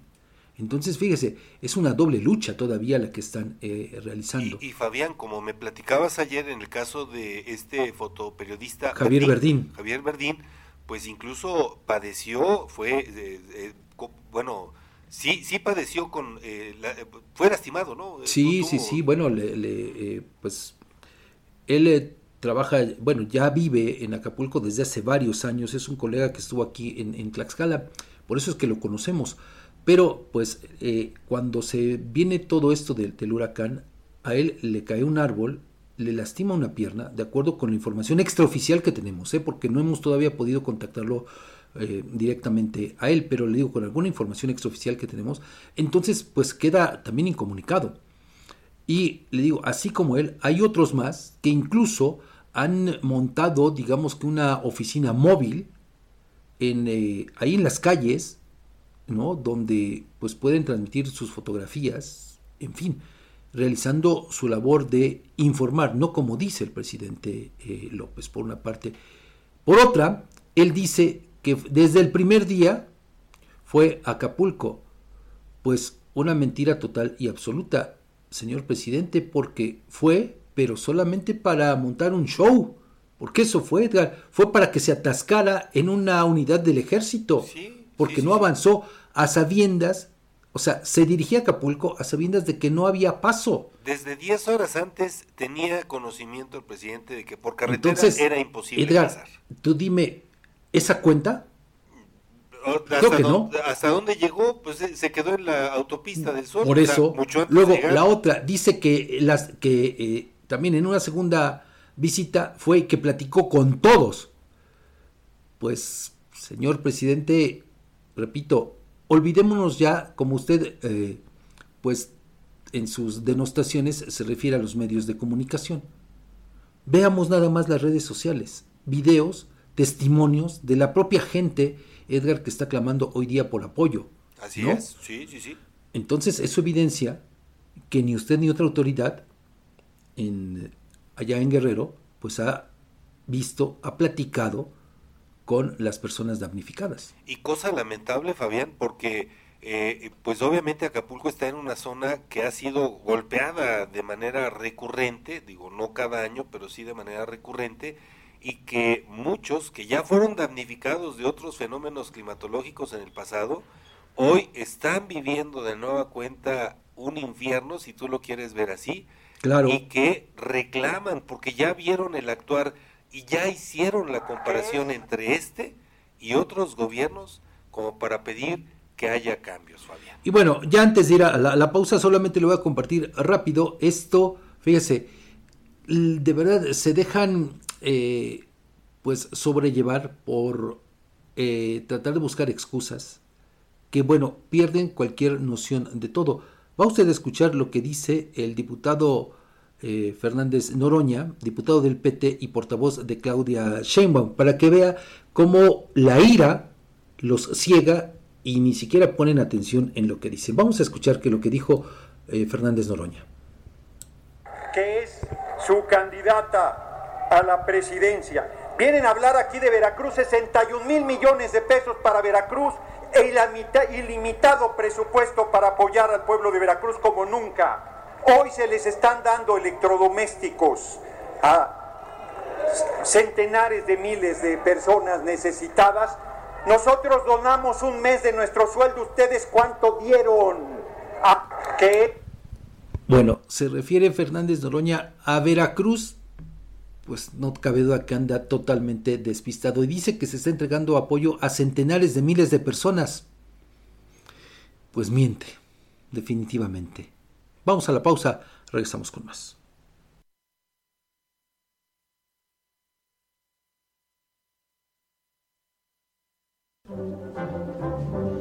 Las denuncias ciudadanas tienen voz en Objetivo AM Envía tus mensajes de voz al WhatsApp 247-132-5496. Síguenos en nuestras redes sociales, Twitter, arroba Guamantla, Facebook, la más peligrosa 1370 AM, Instagram, guamantla.tv y TikTok, guamantla.org.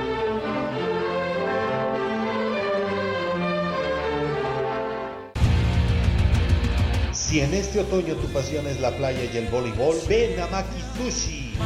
Disfruta la verdadera pasión de un buen sazón. Visítanos en Oyamel número 52, fraccionamiento Tierra y Libertad. En Maki Sushi, tu paladar será el ganador. Recuerda que Maki Sushi no tiene sucursales.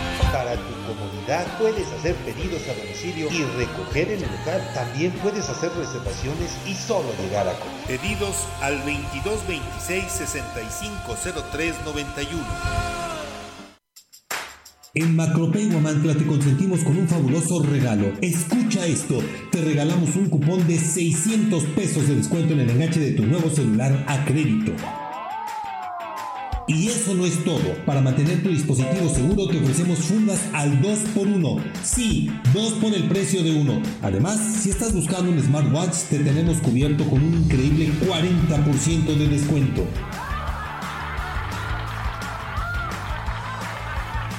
Así es, emocionate porque la mejor tecnología está en MacroPay. ¿Cómo puedes aprovechar estas ofertas? Muy fácil, solo contáctanos al 221-344-5645. Estamos ubicados a un costado de Chedragui y recuerda traer tu INE y correo. Macropay Guamantla, tu destino para la mejor tecnología. Encuéntranos en Allende Norte 603. Macropay Guamantla, la peligrosa. Descubre el Instituto Amado Nervo que ofrece educación de calidad con más de 77 años de experiencia formando corazones y mentes. Desde 1947, nuestra misión ha sido promover los principios de una verdadera humanidad a la luz del Evangelio. En el Instituto Amado Nervo ofrecemos niveles educativos de primaria, secundaria y preparatoria en el turno vespertino, con una educación integral y de excelencia. Contamos con talleres para el desarrollo de sus habilidades y pasiones, desde fútbol, oratoria y declamación, hasta voleibol, música y teatro. Nuestros niveles educativos están incorporados a la CEPE, garantizando una educación avalada por las autoridades. Visítanos en calle Guerrero Norte, número 124, Colonia Centro, en Huamantla, Tlaxcala, o contáctanos al 247-47-20472. Labor Omnia Visit, porque el trabajo todo lo vence. Instituto Amado Nervo.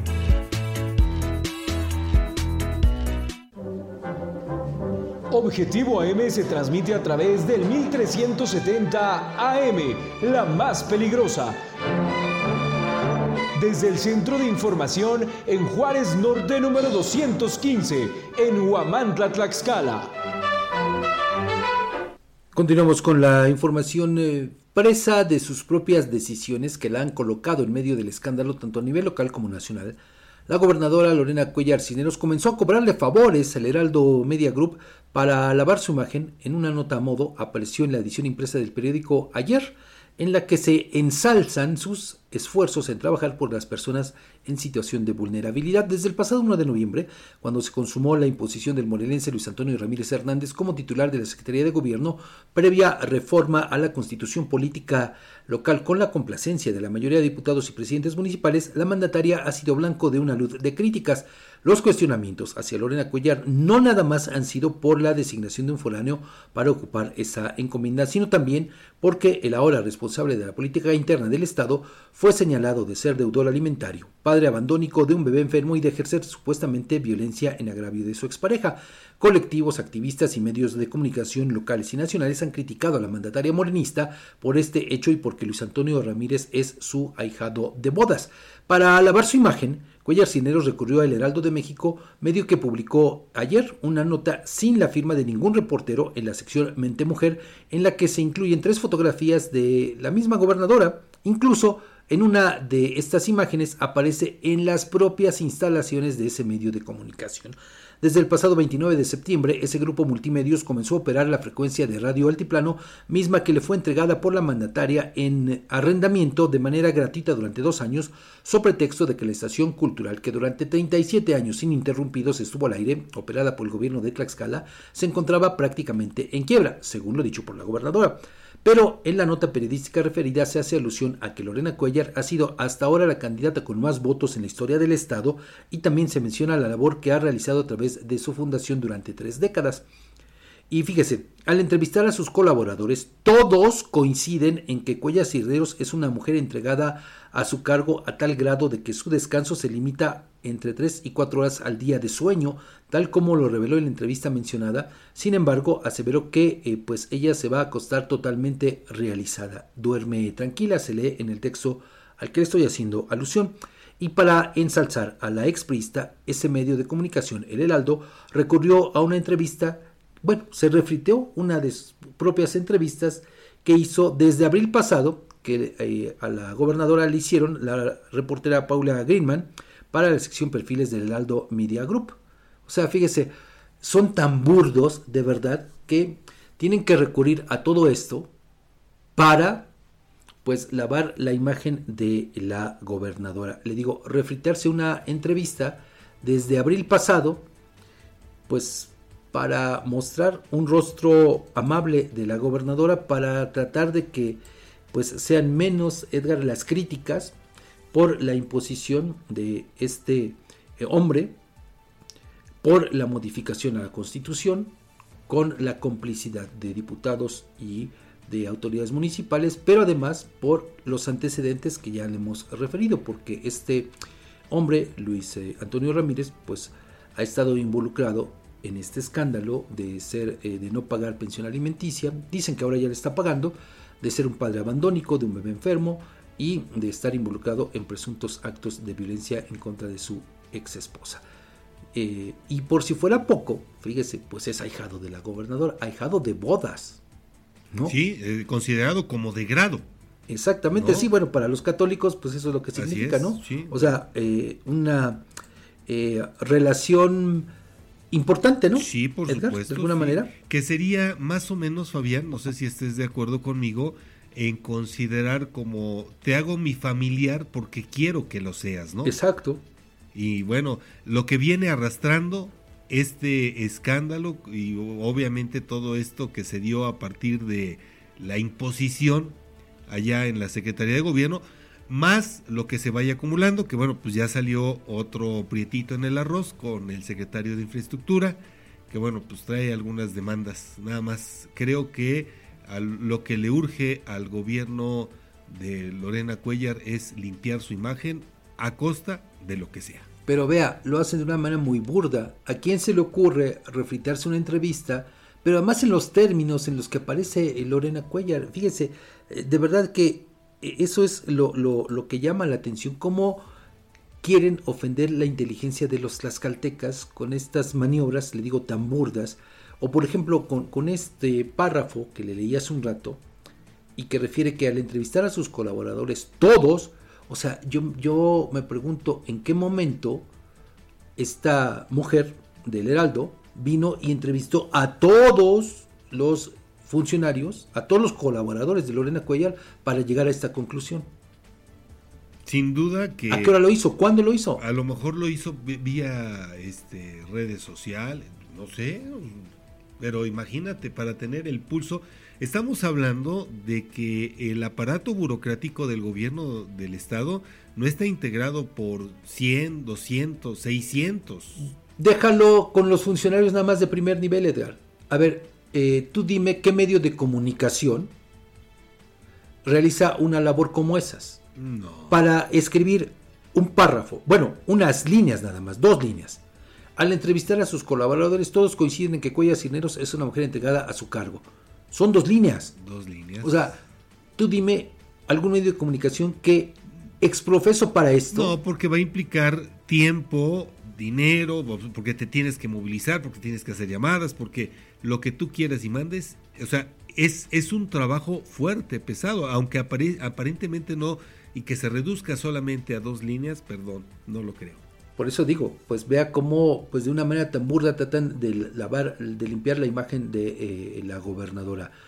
Y bueno, pues, ¿a quién recurre?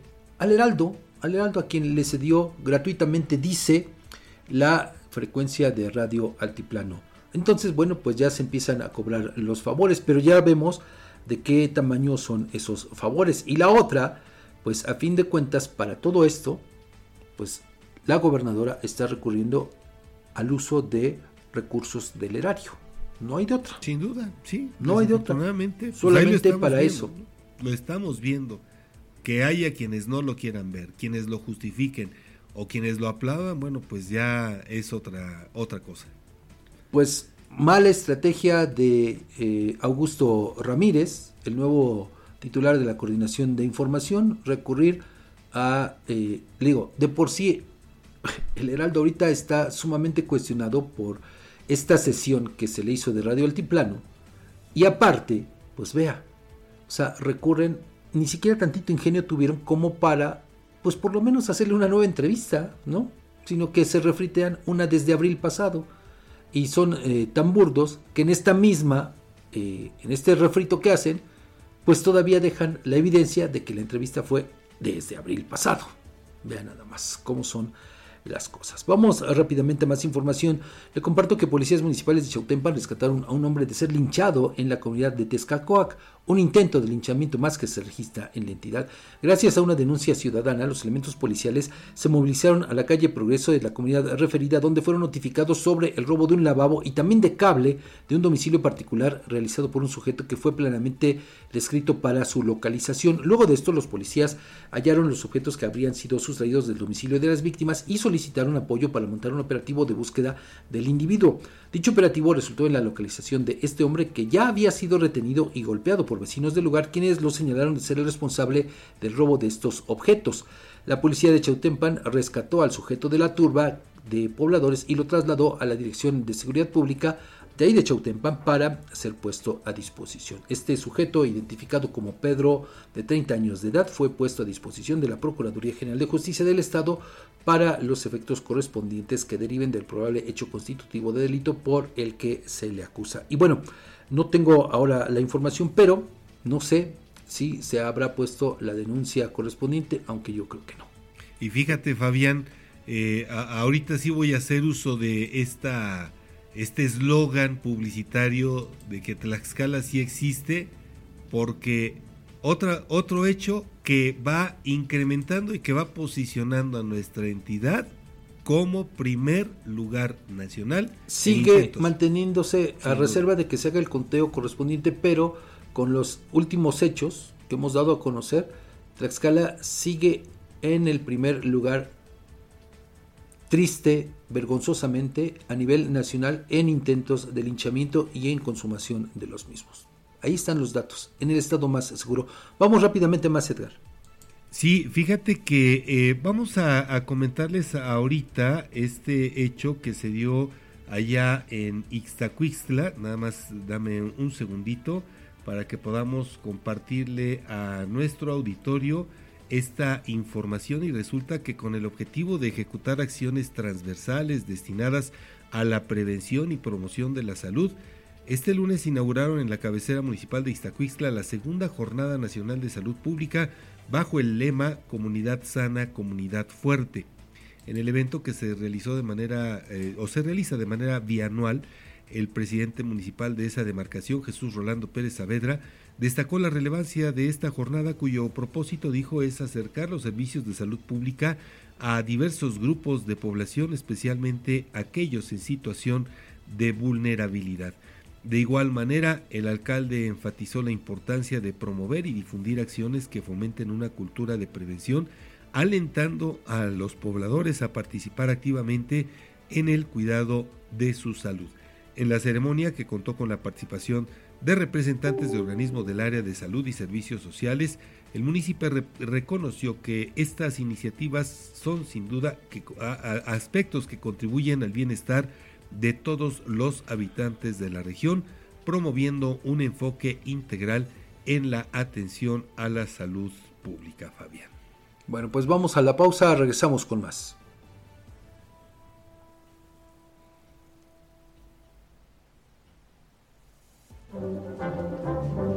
Las denuncias ciudadanas tienen voz en Objetivo AM Envía tus mensajes de voz al WhatsApp 247-132-5496. Síguenos en nuestras redes sociales, Twitter, arroba Huamantla, Facebook, la más peligrosa 1370 AM, Instagram, huamantla.tv y TikTok, huamantla.org.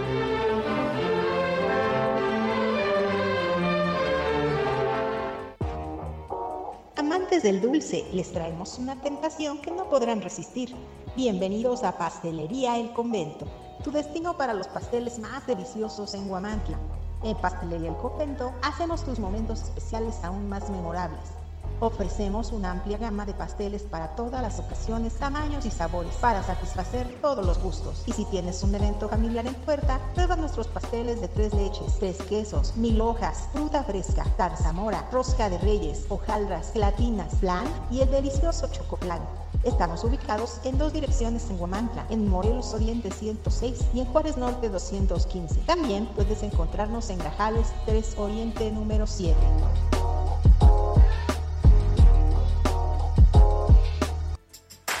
En Macropay Guamantla te consentimos con un fabuloso regalo. Escucha esto, te regalamos un cupón de 600 pesos de descuento en el enganche de tu nuevo celular a crédito. Y eso no es todo. Para mantener tu dispositivo seguro te ofrecemos fundas al 2x1. Sí, 2 por el precio de uno. Además, si estás buscando un smartwatch, te tenemos cubierto con un increíble 40% de descuento.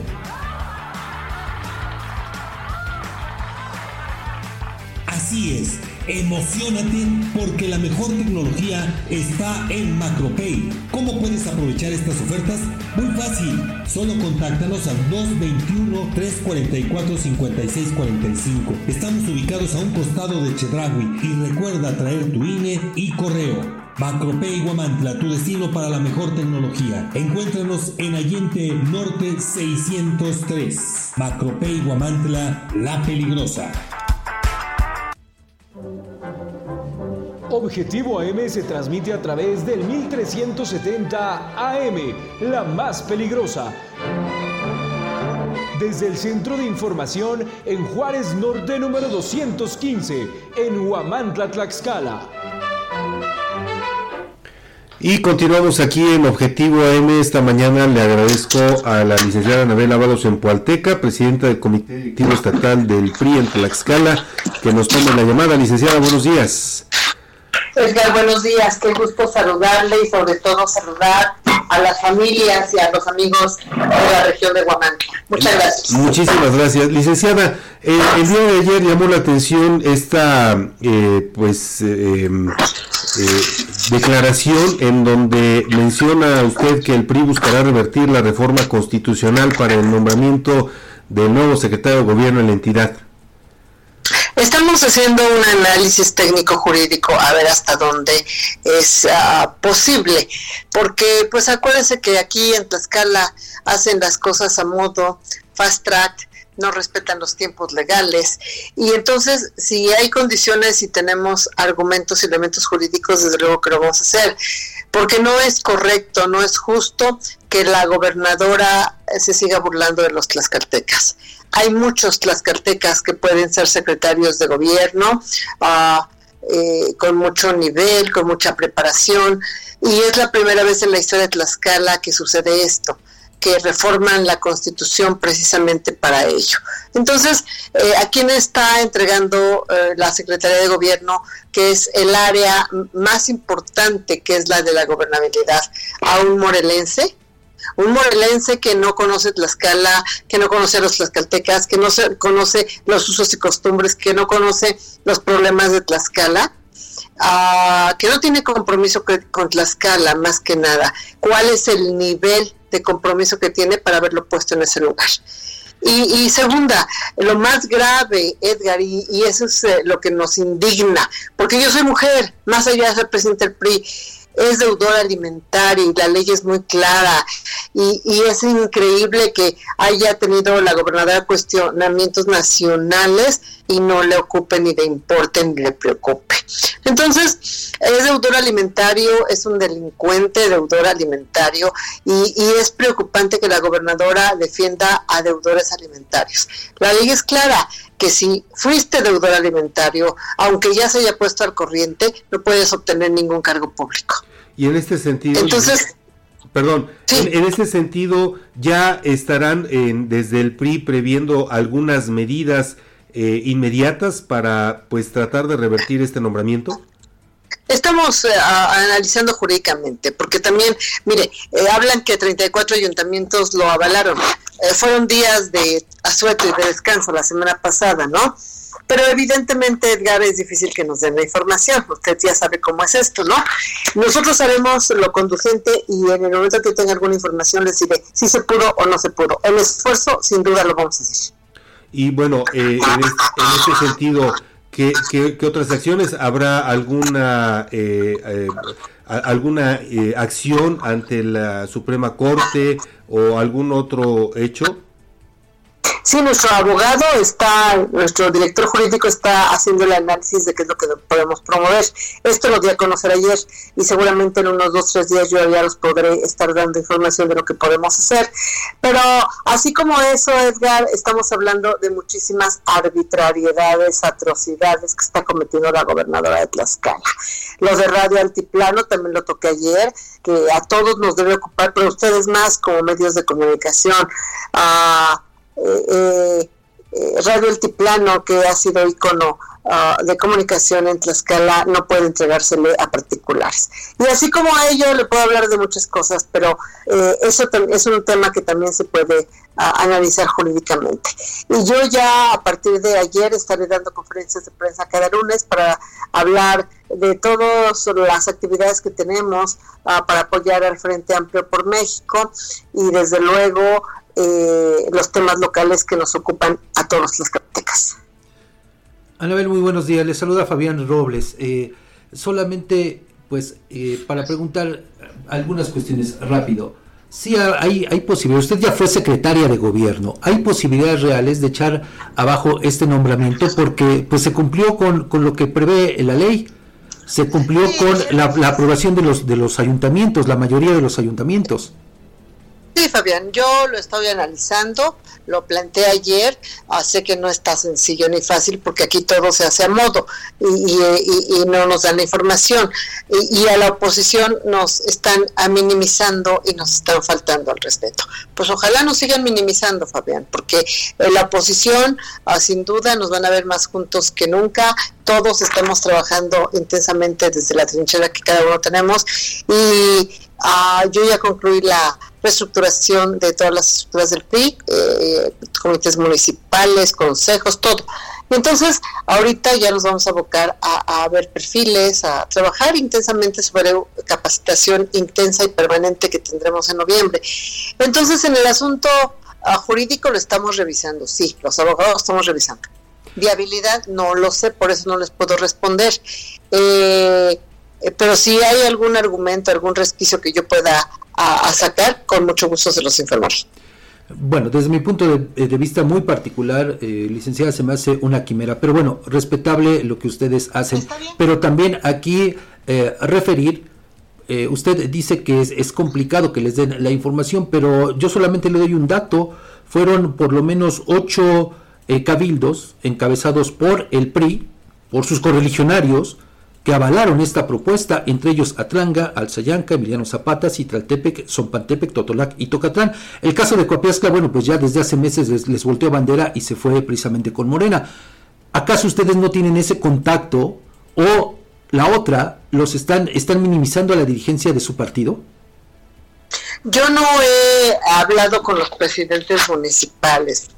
Yo desconozco si todos, si usted ya trae la información, ah, ah, está bien, yo hoy lo, lo, lo, voy a hacer, voy a hablar con Es información pública que se dio a conocer en la sesión respectiva. Está bien, entonces eh, yo hablaré con cada uno de manera particular para que me comenten cuál es la razón de, haberlo hecho, ¿no? Entonces, eh, y soy respetuosa de los presidentes municipales y de sus diputados, usted ha visto, mi relación con ellos es de respeto y, seguramente tendrán un argumento ah, muy serio de por qué lo hicieron. Pues creo que deben eh, una explicación en todo caso, este, licenciada, porque pues traicionaron a los tlaxcaltecas. Pues sí. Yo, yo soy presidenta del partido, eh, Fabián, eh, yo soy congruente con lo que digo y con lo que hago, soy respetuosa de nuestros representantes populares, pero también en efecto que nos den una explicación de por qué hicieron eso. Hablando de congruencia, licenciada, eh, usted eh, hace un ratito acaba de decir que bueno, pues ahora a partir de ahora se va pues a, mostrar ya una oposición pues más fuerte, más sólida y que pues se va a tener que hacer lo que se tenga que hacer desde su trinchera, pero me llama la atención porque pues tampoco escuché ningún comentario en torno a la imposición del nuevo eh, titular del órgano de fiscalización y eso que viene arrastrando una situación bastante complicada a su paso como tesorero en el ayuntamiento de San Pablo del Monte. No hicieron nada porque pues pues formaba parte de una administración panista que ahora ustedes van en una alianza. No, yo desconozco si formaba parte de una administración panista, fue tesorero en San Pablo del Monte Eh, lo que sí le puedo decir es que eh, la gobernadora eh, está haciendo lo que quiere en el Estado en todos los rubros. Y hablando del tema del órgano de fiscalización, sí hice algún comentario. Y cuando me dicen, oigan, les da un voto de confianza, yo no puedo dar votos de confianza, Fabián. A estas alturas, eh, en donde en Tlaxcala uh, los problemas hasta hace un tiempo se resuelven con comunicación, con diálogo y ver que este gobierno de esta, no sé si llamarle triste historia, mala historia o como le quieran llamar, uh, hace y deshace y se acaba el Estado y nadie habla y nadie dice y pone a sus incondicionales y reprenden y reprimen a los presidentes municipales con lo de las cuentas públicas. Por eso yo respeto a mis presidentes porque sé cómo los tienen porque sé cómo los atoran, porque sé cómo los obligan. Entonces, no, de esa manera no. Entonces, cuando se da eh, la designación del titular del órgano de fiscalización, es exactamente lo mismo, Fabián. Pero hoy los tlaxcaltecas tenemos que levantar la voz. Sin embargo, eh, licenciada, pues yo sí discrepo con, usted cuando habla que a los presidentes los tienen, eh, pues, eh, prácticamente agarrados de la mano, porque porque, a ver, si tuvieran una administración pulcra, pues no tendrían por qué someterlos de esa manera. Entonces algo también esconden, ¿no? Eh, yo no voy a, a cuestionar su desempeño, que cada uno se, eh, eh, defienda como deba defenderse, que cada una de las cuentas que deba de, tener, porque perdóneme, pero tengo presidentes muy trabajadores y muy honestos, y hablo del caso de Tocatlán en particular, que es el que se me viene a la mente, que sus cuentas públicas están aprobadas y es el de los mejores calificados. Eh, pero cada presidente municipal que asuma las consecuencias de, de, su trabajo, ¿no? Pero en ese sentido, yo que le puedo decir, eh, eh, hay tlaxcaltecas también que participaron en este proceso y bueno, pues eh, no fueron considerados ni tomados en cuenta. ¿no? Así están las cosas y tenemos que estar muy atentos y pendientes de qué vamos a hacer. El Cabildo de Tocatlán también aprobó la reforma constitucional. Estoy de acuerdo, estoy de acuerdo. Yo ya no ah, voy a hablar con ellos, sí, lo voy a hacer, que me den una explicación del por qué lo han, eh, lo hicieron y, listo. Y yo ayer comenté, Fabián, para que no se malinterprete, que estamos analizando. Yo nunca dije que íbamos a hacer algo. Estamos analizando. Eso es importante. Perfecto. Bueno, pues. Si hay posibilidades y si no, como usted dice, una quimera como para qué, no, estamos analizando. Ese fue mi término. Perfecto. Bueno, pues aclarado el punto. Muchísimas gracias. Le agradecemos infinitamente a la presidenta del Comité Directivo Estatal del PRI, Anabel Ábalos Puanteca, que nos haya tomado la llamada esta mañana. Me da mucho gusto saludarlos, que tengan un buen día. Excelente día, muchas gracias. Y bueno, pues es para solamente completar la información, aquí le van los nombres de los otros eh, cabildos que aprobaron esta, que avalaron, más bien, no que aprobaron, que avalaron la reforma constitucional aprobada por la mayoría del Congreso del Estado.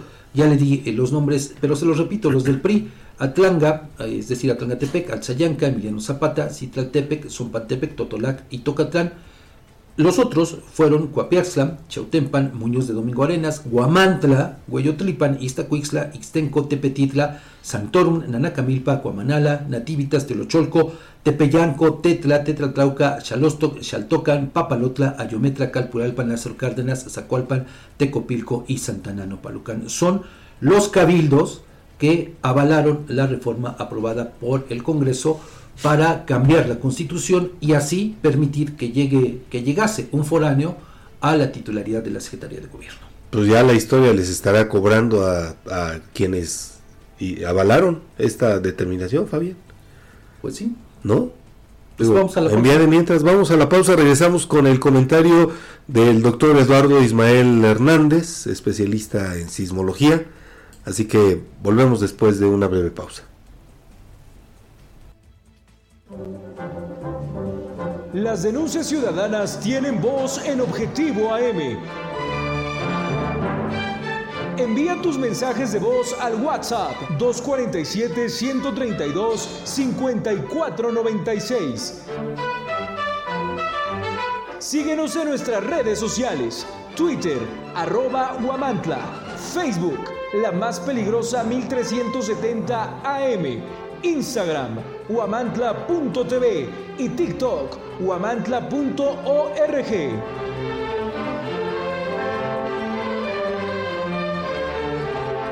Descubre el Instituto Amado Nervo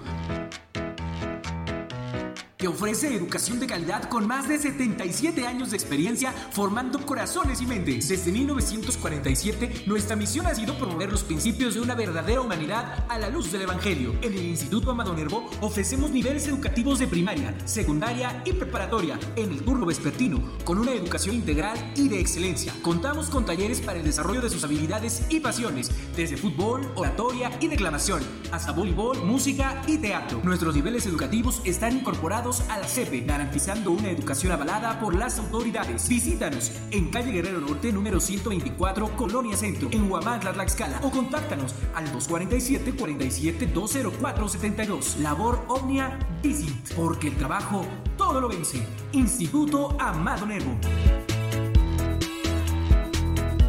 En Alzayanca estamos escribiendo una nueva historia. Estamos construyendo un municipio con más justicia. Atendemos las necesidades más urgentes de la población para terminar con el rezago.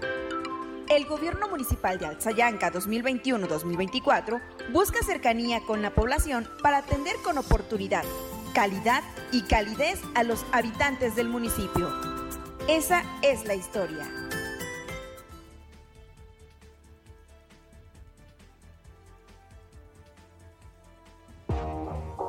Amantes del dulce, les traemos una tentación que no podrán resistir. Bienvenidos a Pastelería El Convento, tu destino para los pasteles más deliciosos en Guamantla. En Pastelería El Convento hacemos tus momentos especiales aún más memorables. Ofrecemos una amplia gama de pasteles para todas las ocasiones, tamaños y sabores para satisfacer todos los gustos. Y si tienes un evento familiar en puerta, prueba nuestros pasteles de tres leches, tres quesos, mil hojas, fruta fresca, tarzamora, rosca de reyes, hojaldras, gelatinas, flan y el delicioso chocoplan. Estamos ubicados en dos direcciones en Huamantla, en Morelos Oriente 106 y en Juárez Norte 215. También puedes encontrarnos en Gajales 3 Oriente número 7.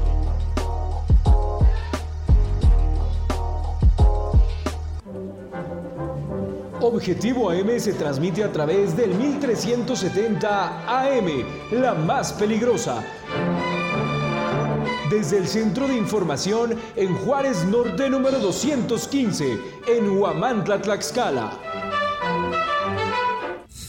¿Qué tal? Les saluda Eduardo Ismael en esta nueva entrega de Creando Conciencia e Ingeniería.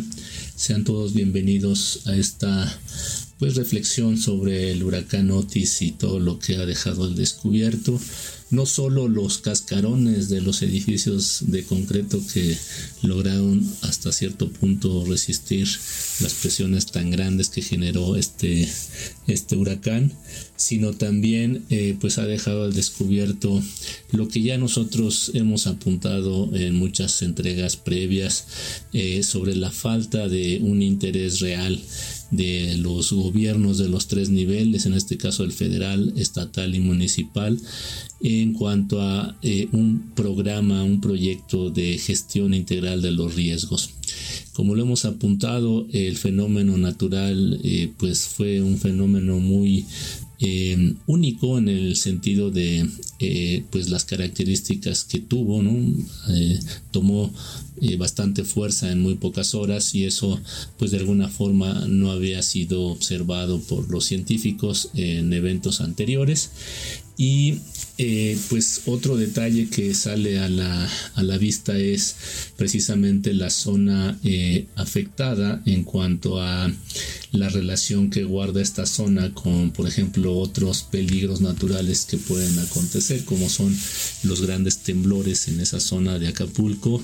Y bueno, ya lo hemos apuntado también, eh, si se llegase a presentar algún temblor importante en esa brecha sísmica de Guerrero, entendamos que una brecha sísmica es un lugar en el espacio en donde no ha ocurrido un temblor importante en los últimos... Eh, 100, eh, años, ¿no? En este caso Acapulco es una zona eh, detectada como tal desde pues, hace varios años atrás Y eh, la otra componente que se, que se pudiese combinar es eh, la ocurrencia de un gran temblor y si ciertas condiciones eh, se cumplen, podría también haber un tsunami en el cual, bueno, esta zona costera pues tendría varios peligros como ya lo hemos visto.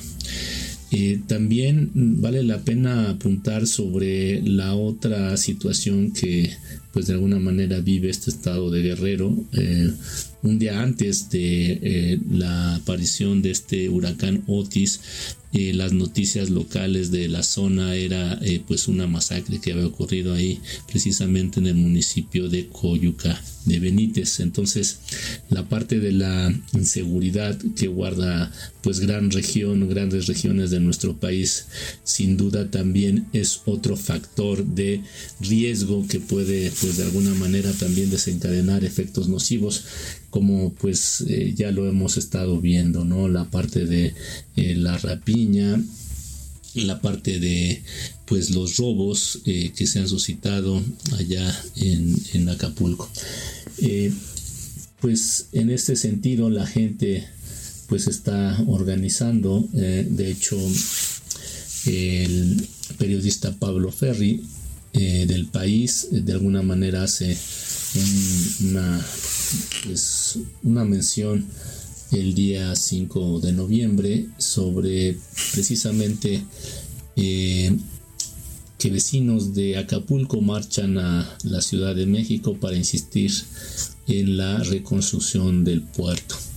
Esta caravana ha salido el domingo, ayer, bueno, días anteriores de la ciudad costera y el plan es llegar a Palacio Nacional eh, para insistir eh, pues tanto al Ejecutivo como también a el poder eh, eh, legislativo, los senadores y la Cámara de Diputados. Eh, los vecinos pues se están organizando porque realmente no ven como tal una, una respuesta certera de los gobiernos para poder hacer esta reconstrucción. pese a los discursos que se han tenido en las mañaneras, pues de alguna manera eh, la realidad pues se ha manifestado en viva voz de la gente que ha sufrido pues este lamentable hecho.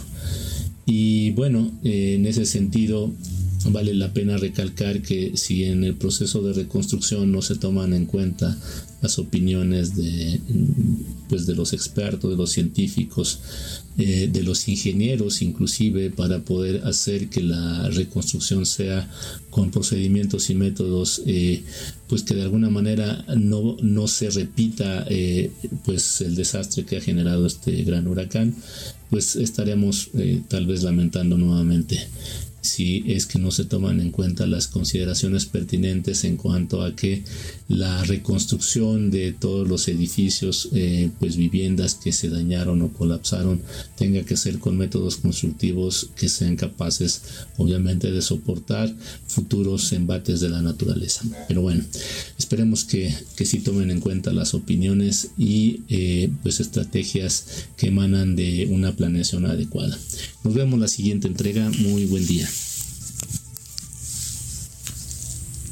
Escuchó el comentario del doctor Eduardo Ismael Hernández. Y bueno, rápidamente antes de irnos a eh, la, bueno, a despedirnos, mejor ya me, voy a ir a la pausa, no a despedirnos, pues fíjese, a propósito de lo que escuchábamos, eh, declaraciones de la dirigente estatal del PRI sobre pues qué pretenden hacer, bueno, están analizando qué van a hacer para echar abajo esta reforma constitucional eh, que permite que un foráneo llegue a la Secretaría de Gobierno Quizá, quizá, a lo que podrían recurrir sería eh, a esto que también prevé la constitución política local en cuanto a el artículo 29 en su apartado eh, A cuando pues habla de que los poderes públicos podrán auscultar la opinión de la ciudadanía mediante la consulta popular, el referéndum y el plebiscito. Y en el caso del referéndum, podría ser, podría ser pero solamente para auscultar la opinión, no para echar abajo. Ojo, en todo caso, ahí eh, le digo, cuando se trata de reformas o adiciones a la constitución del Estado, y tendría que solicitarlo por lo menos el 10% de los ciudadanos inscritos en el padrón electoral dentro de los 30 días siguientes a su publicación. Pero le digo, solamente para conocer la opinión de la ciudadanía, no para echar abajo la reforma. Bueno, eso es lo que a bote pronto pudimos encontrar en una revisión rápida de la constitución política local. Sin embargo, sí se trata también de un proceso pues sumamente complicado. ¿Por qué? Porque estamos hablando más o menos de un padrón de 600 mil personas. Aproximadamente, sí. Entonces, eh, si eh, hablamos de que sería el 10% de los ciudadanos, tendrían que reunir 60 mil firmas. Edgar Conde hace una acotación importante, que el PRI, eh, pues por su militancia, sí estaría en esas condiciones de reunir esas 60 mil firmas. Con sus aliados de el PAN y el PRD probablemente también pueda ser así. Pero, le digo, aquí el asunto es que el tiempo lo tienen encima. Encima. Y conseguir 60 mil firmas tendrían que, conseguir, eh, bueno, hacer una labor titánica. Sí, sin duda. ¿no? Conseguir, ¿qué? Eh, ¿Mil pues, firmas? ¿Por día? No, por municipio, no, más, ¿no? Más porque son 60 municipios. Sí, con mil, mil, firmas por, municipio. Bueno, firmas por municipio. Le digo, eh, en todo caso. Pero, repito, tienen el tiempo encima. Encima. Y, de acuerdo con lo que prevé la Constitución, solamente sería para auscultar, es decir, para conocer qué opina la ciudadanía, es decir, las personas mayores de 18 años, en torno a esta determinación de modificar la constitución, solo para conocer lo que opina la población, no para echar abajo precisamente eh, este cambio que se hizo Edgar a la constitución. Pues a ver, digo, tienen el tiempo encima. Eh, me queda claro que al referir eh, esta parte, bueno, fortalecería ya otras acciones de carácter jurídico, pero sí tendría que es que no, no, no, se, no habría ningún efecto. De otra manera. práctico, no solamente digo, sería para, repito, en todo caso, conocer la opinión de eh, la gente, solo, solo para eso, pero pues no, le digo, para pues echar abajo esta determinación que hizo el Congreso local, porque pues sí, fue fast track, es decir, por la vía rápida, rapidísima, pero, pues aquí el tema es que eh, pues se cumplió con el procedimiento. Sí, Nos gusta, ¿no? Sí, sí, sí. O sea, a ver, para eh, que, se diera la reforma constitucional, tuvo que ser avalada por una mayoría calificada de diputados. Sí. ¿No? Sí. No una mayoría simple. No. Bueno, eso se logró. Tres cuartas partes de... Se hizo, ¿no? Después, exactamente, ¿no? Eh, pasó a este trámite al eh, tamiz de los municipios, de los ayuntamientos, de los cabildos. Entonces ahí también, de acuerdo con lo que prevé la ley, tendrían que avalarla 30 más 1. Y se logró el voto de 34, por lo menos lo que se dijo hasta la sesión de hace ocho días. Cierto. ¿No? Falta saber, desde luego, si en estos otros días otros ayuntamientos hicieron también lo propio. Y entonces, le digo, pues eso, eh, pues a fin de cuentas nos eh, remite a que se eh, cumplió lo previsto en la Constitución, salvo obviamente que nosotros estemos equivocados, que los especialistas en leyes, pues opinen todo lo contrario y se pueda iniciar el procedimiento respectivo. Pero le digo, de entrada, pues eso es lo que podemos eh, decir en torno a esta pretensión del el Partido Revolucionario Institucional. Pues vamos a ver qué, qué es lo que sigue, cómo se, se da toda esta situación. Digo, se ve harto complicado, pero bueno, pues ya estarán haciendo sus esfuerzos los partidos políticos, las organizaciones. Pues mira, eh, la, eh, la, dirigente del PRI dijo que iba a en estos días, ¿no? Van Sí. a tomar la, bueno, hacer el análisis y tomar la decisión correspondiente. Pero, pues, eh, dudo mucho que puedan encontrar por ahí un, un resquicio como para, eh, pues, echar abajo esta determinación. Pues sí. Que de todos modos, en caso de que así fuera, tendría que intervenir en todo caso la Suprema Corte. Así en es. todo caso. Pero tampoco este procedimiento sería eh, pues garantía de que no, se a garantía- No, pero aparte, tampoco sería, Edgar, eh, ningún procedimiento que digas, ah, pues lo resolvemos en una semana. Es un proceso tardado Sí. que no creo que pueda eh, darse de manera así muy, muy rápida. Pues a ver. Y eh, reitero, pues eh, habría que ver si también los partidos en este caso están facultados para promover una acción de inconstitucionalidad. Ah, ok, sí, claro. Sí, ahí sí, ahí te digo que no, no tengo muy preciso en este momento si podrían, podrían hacer eh, presentar una acción de inconstitucionalidad. Pudiera ser, pero sí tiene razón, eso depende de si los partidos tienen esa facultad. También. Pero bueno, lo, lo podrían presentar a manera de como particulares, ¿no? Eh, eso sí No, podría. no, no, no tengo bien preciso, eh, Edgar. No sé eh, si las acciones de inconstitucionalidad solamente eh, las puede presentar la Comisión de Derechos Humanos, la nacional o la local. No sé, no, ahí sí te, te mentiría cómo está el, tema. Pero, pues le digo, es un asunto que se ve un tanto complejo, ¿no? Y bueno, pues ya veremos qué determina eh, precisamente la dirigencia del Partido Revolucionario Institucional en torno a este asunto, pero pues sí, se torna un tanto complicado. Muy complicado, Muy Fabián. tanto complicado. Pues antes de despedirnos, Fabián, si me lo permites, quiero hacer patente nuestras condolencias a la familia Espino Domínguez. Este día, Patti Espino perdió la vida a los eh, 63 años de edad. Patti Espino, que fue colaboradora en varios medios Conocida de guamantleca, claro conocida sí. guamantleca.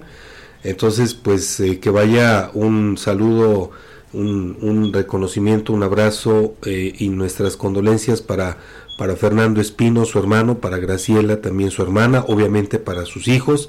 Y bueno, pues eh, está de luto el medio de la comunicación por la pérdida de Patti Espino, que esta mañana perdió la vida. Tú recordarás que hace algunos meses todavía la encontramos aquí afuera. Sí, claro, sí, sí, sí. instalaciones Y fíjate que tuvo, eh, lo- los últimos meses fueron muy difíciles Así para ella porque tuvo operación de columna. Bueno, pues hoy, hoy, eh, hoy deja de, de existir. Quedará nuestro recuerdo a quien, bueno, pues le, le tenemos, le teníamos un gran aprecio. Pati Espino, descansa en paz. Nuestras más sinceras condolencias para toda su familia. Nos despedimos y nos escuchamos mañana a partir de las 7.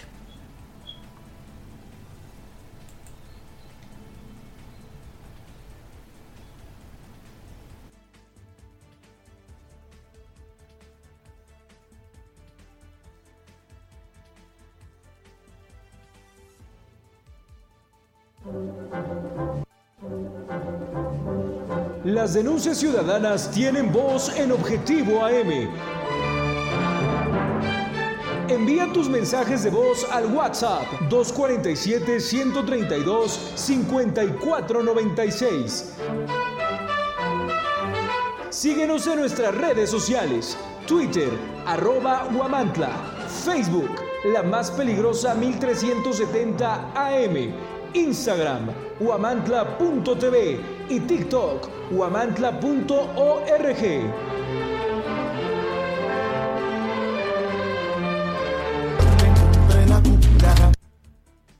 con la loba.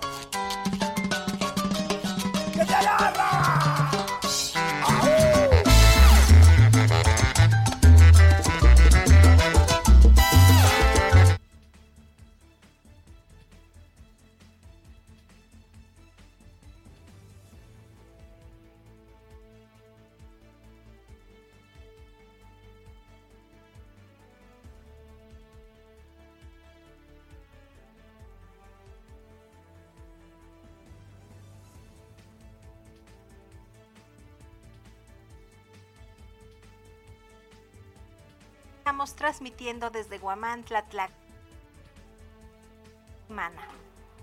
Así es, y de- les doy la más cordial bienvenida. Estamos transmitiendo desde Guamantla, Tlaxcala, para todo Tlaxcala y Ciudad Cerdán, aquí en Juárez Norte 215.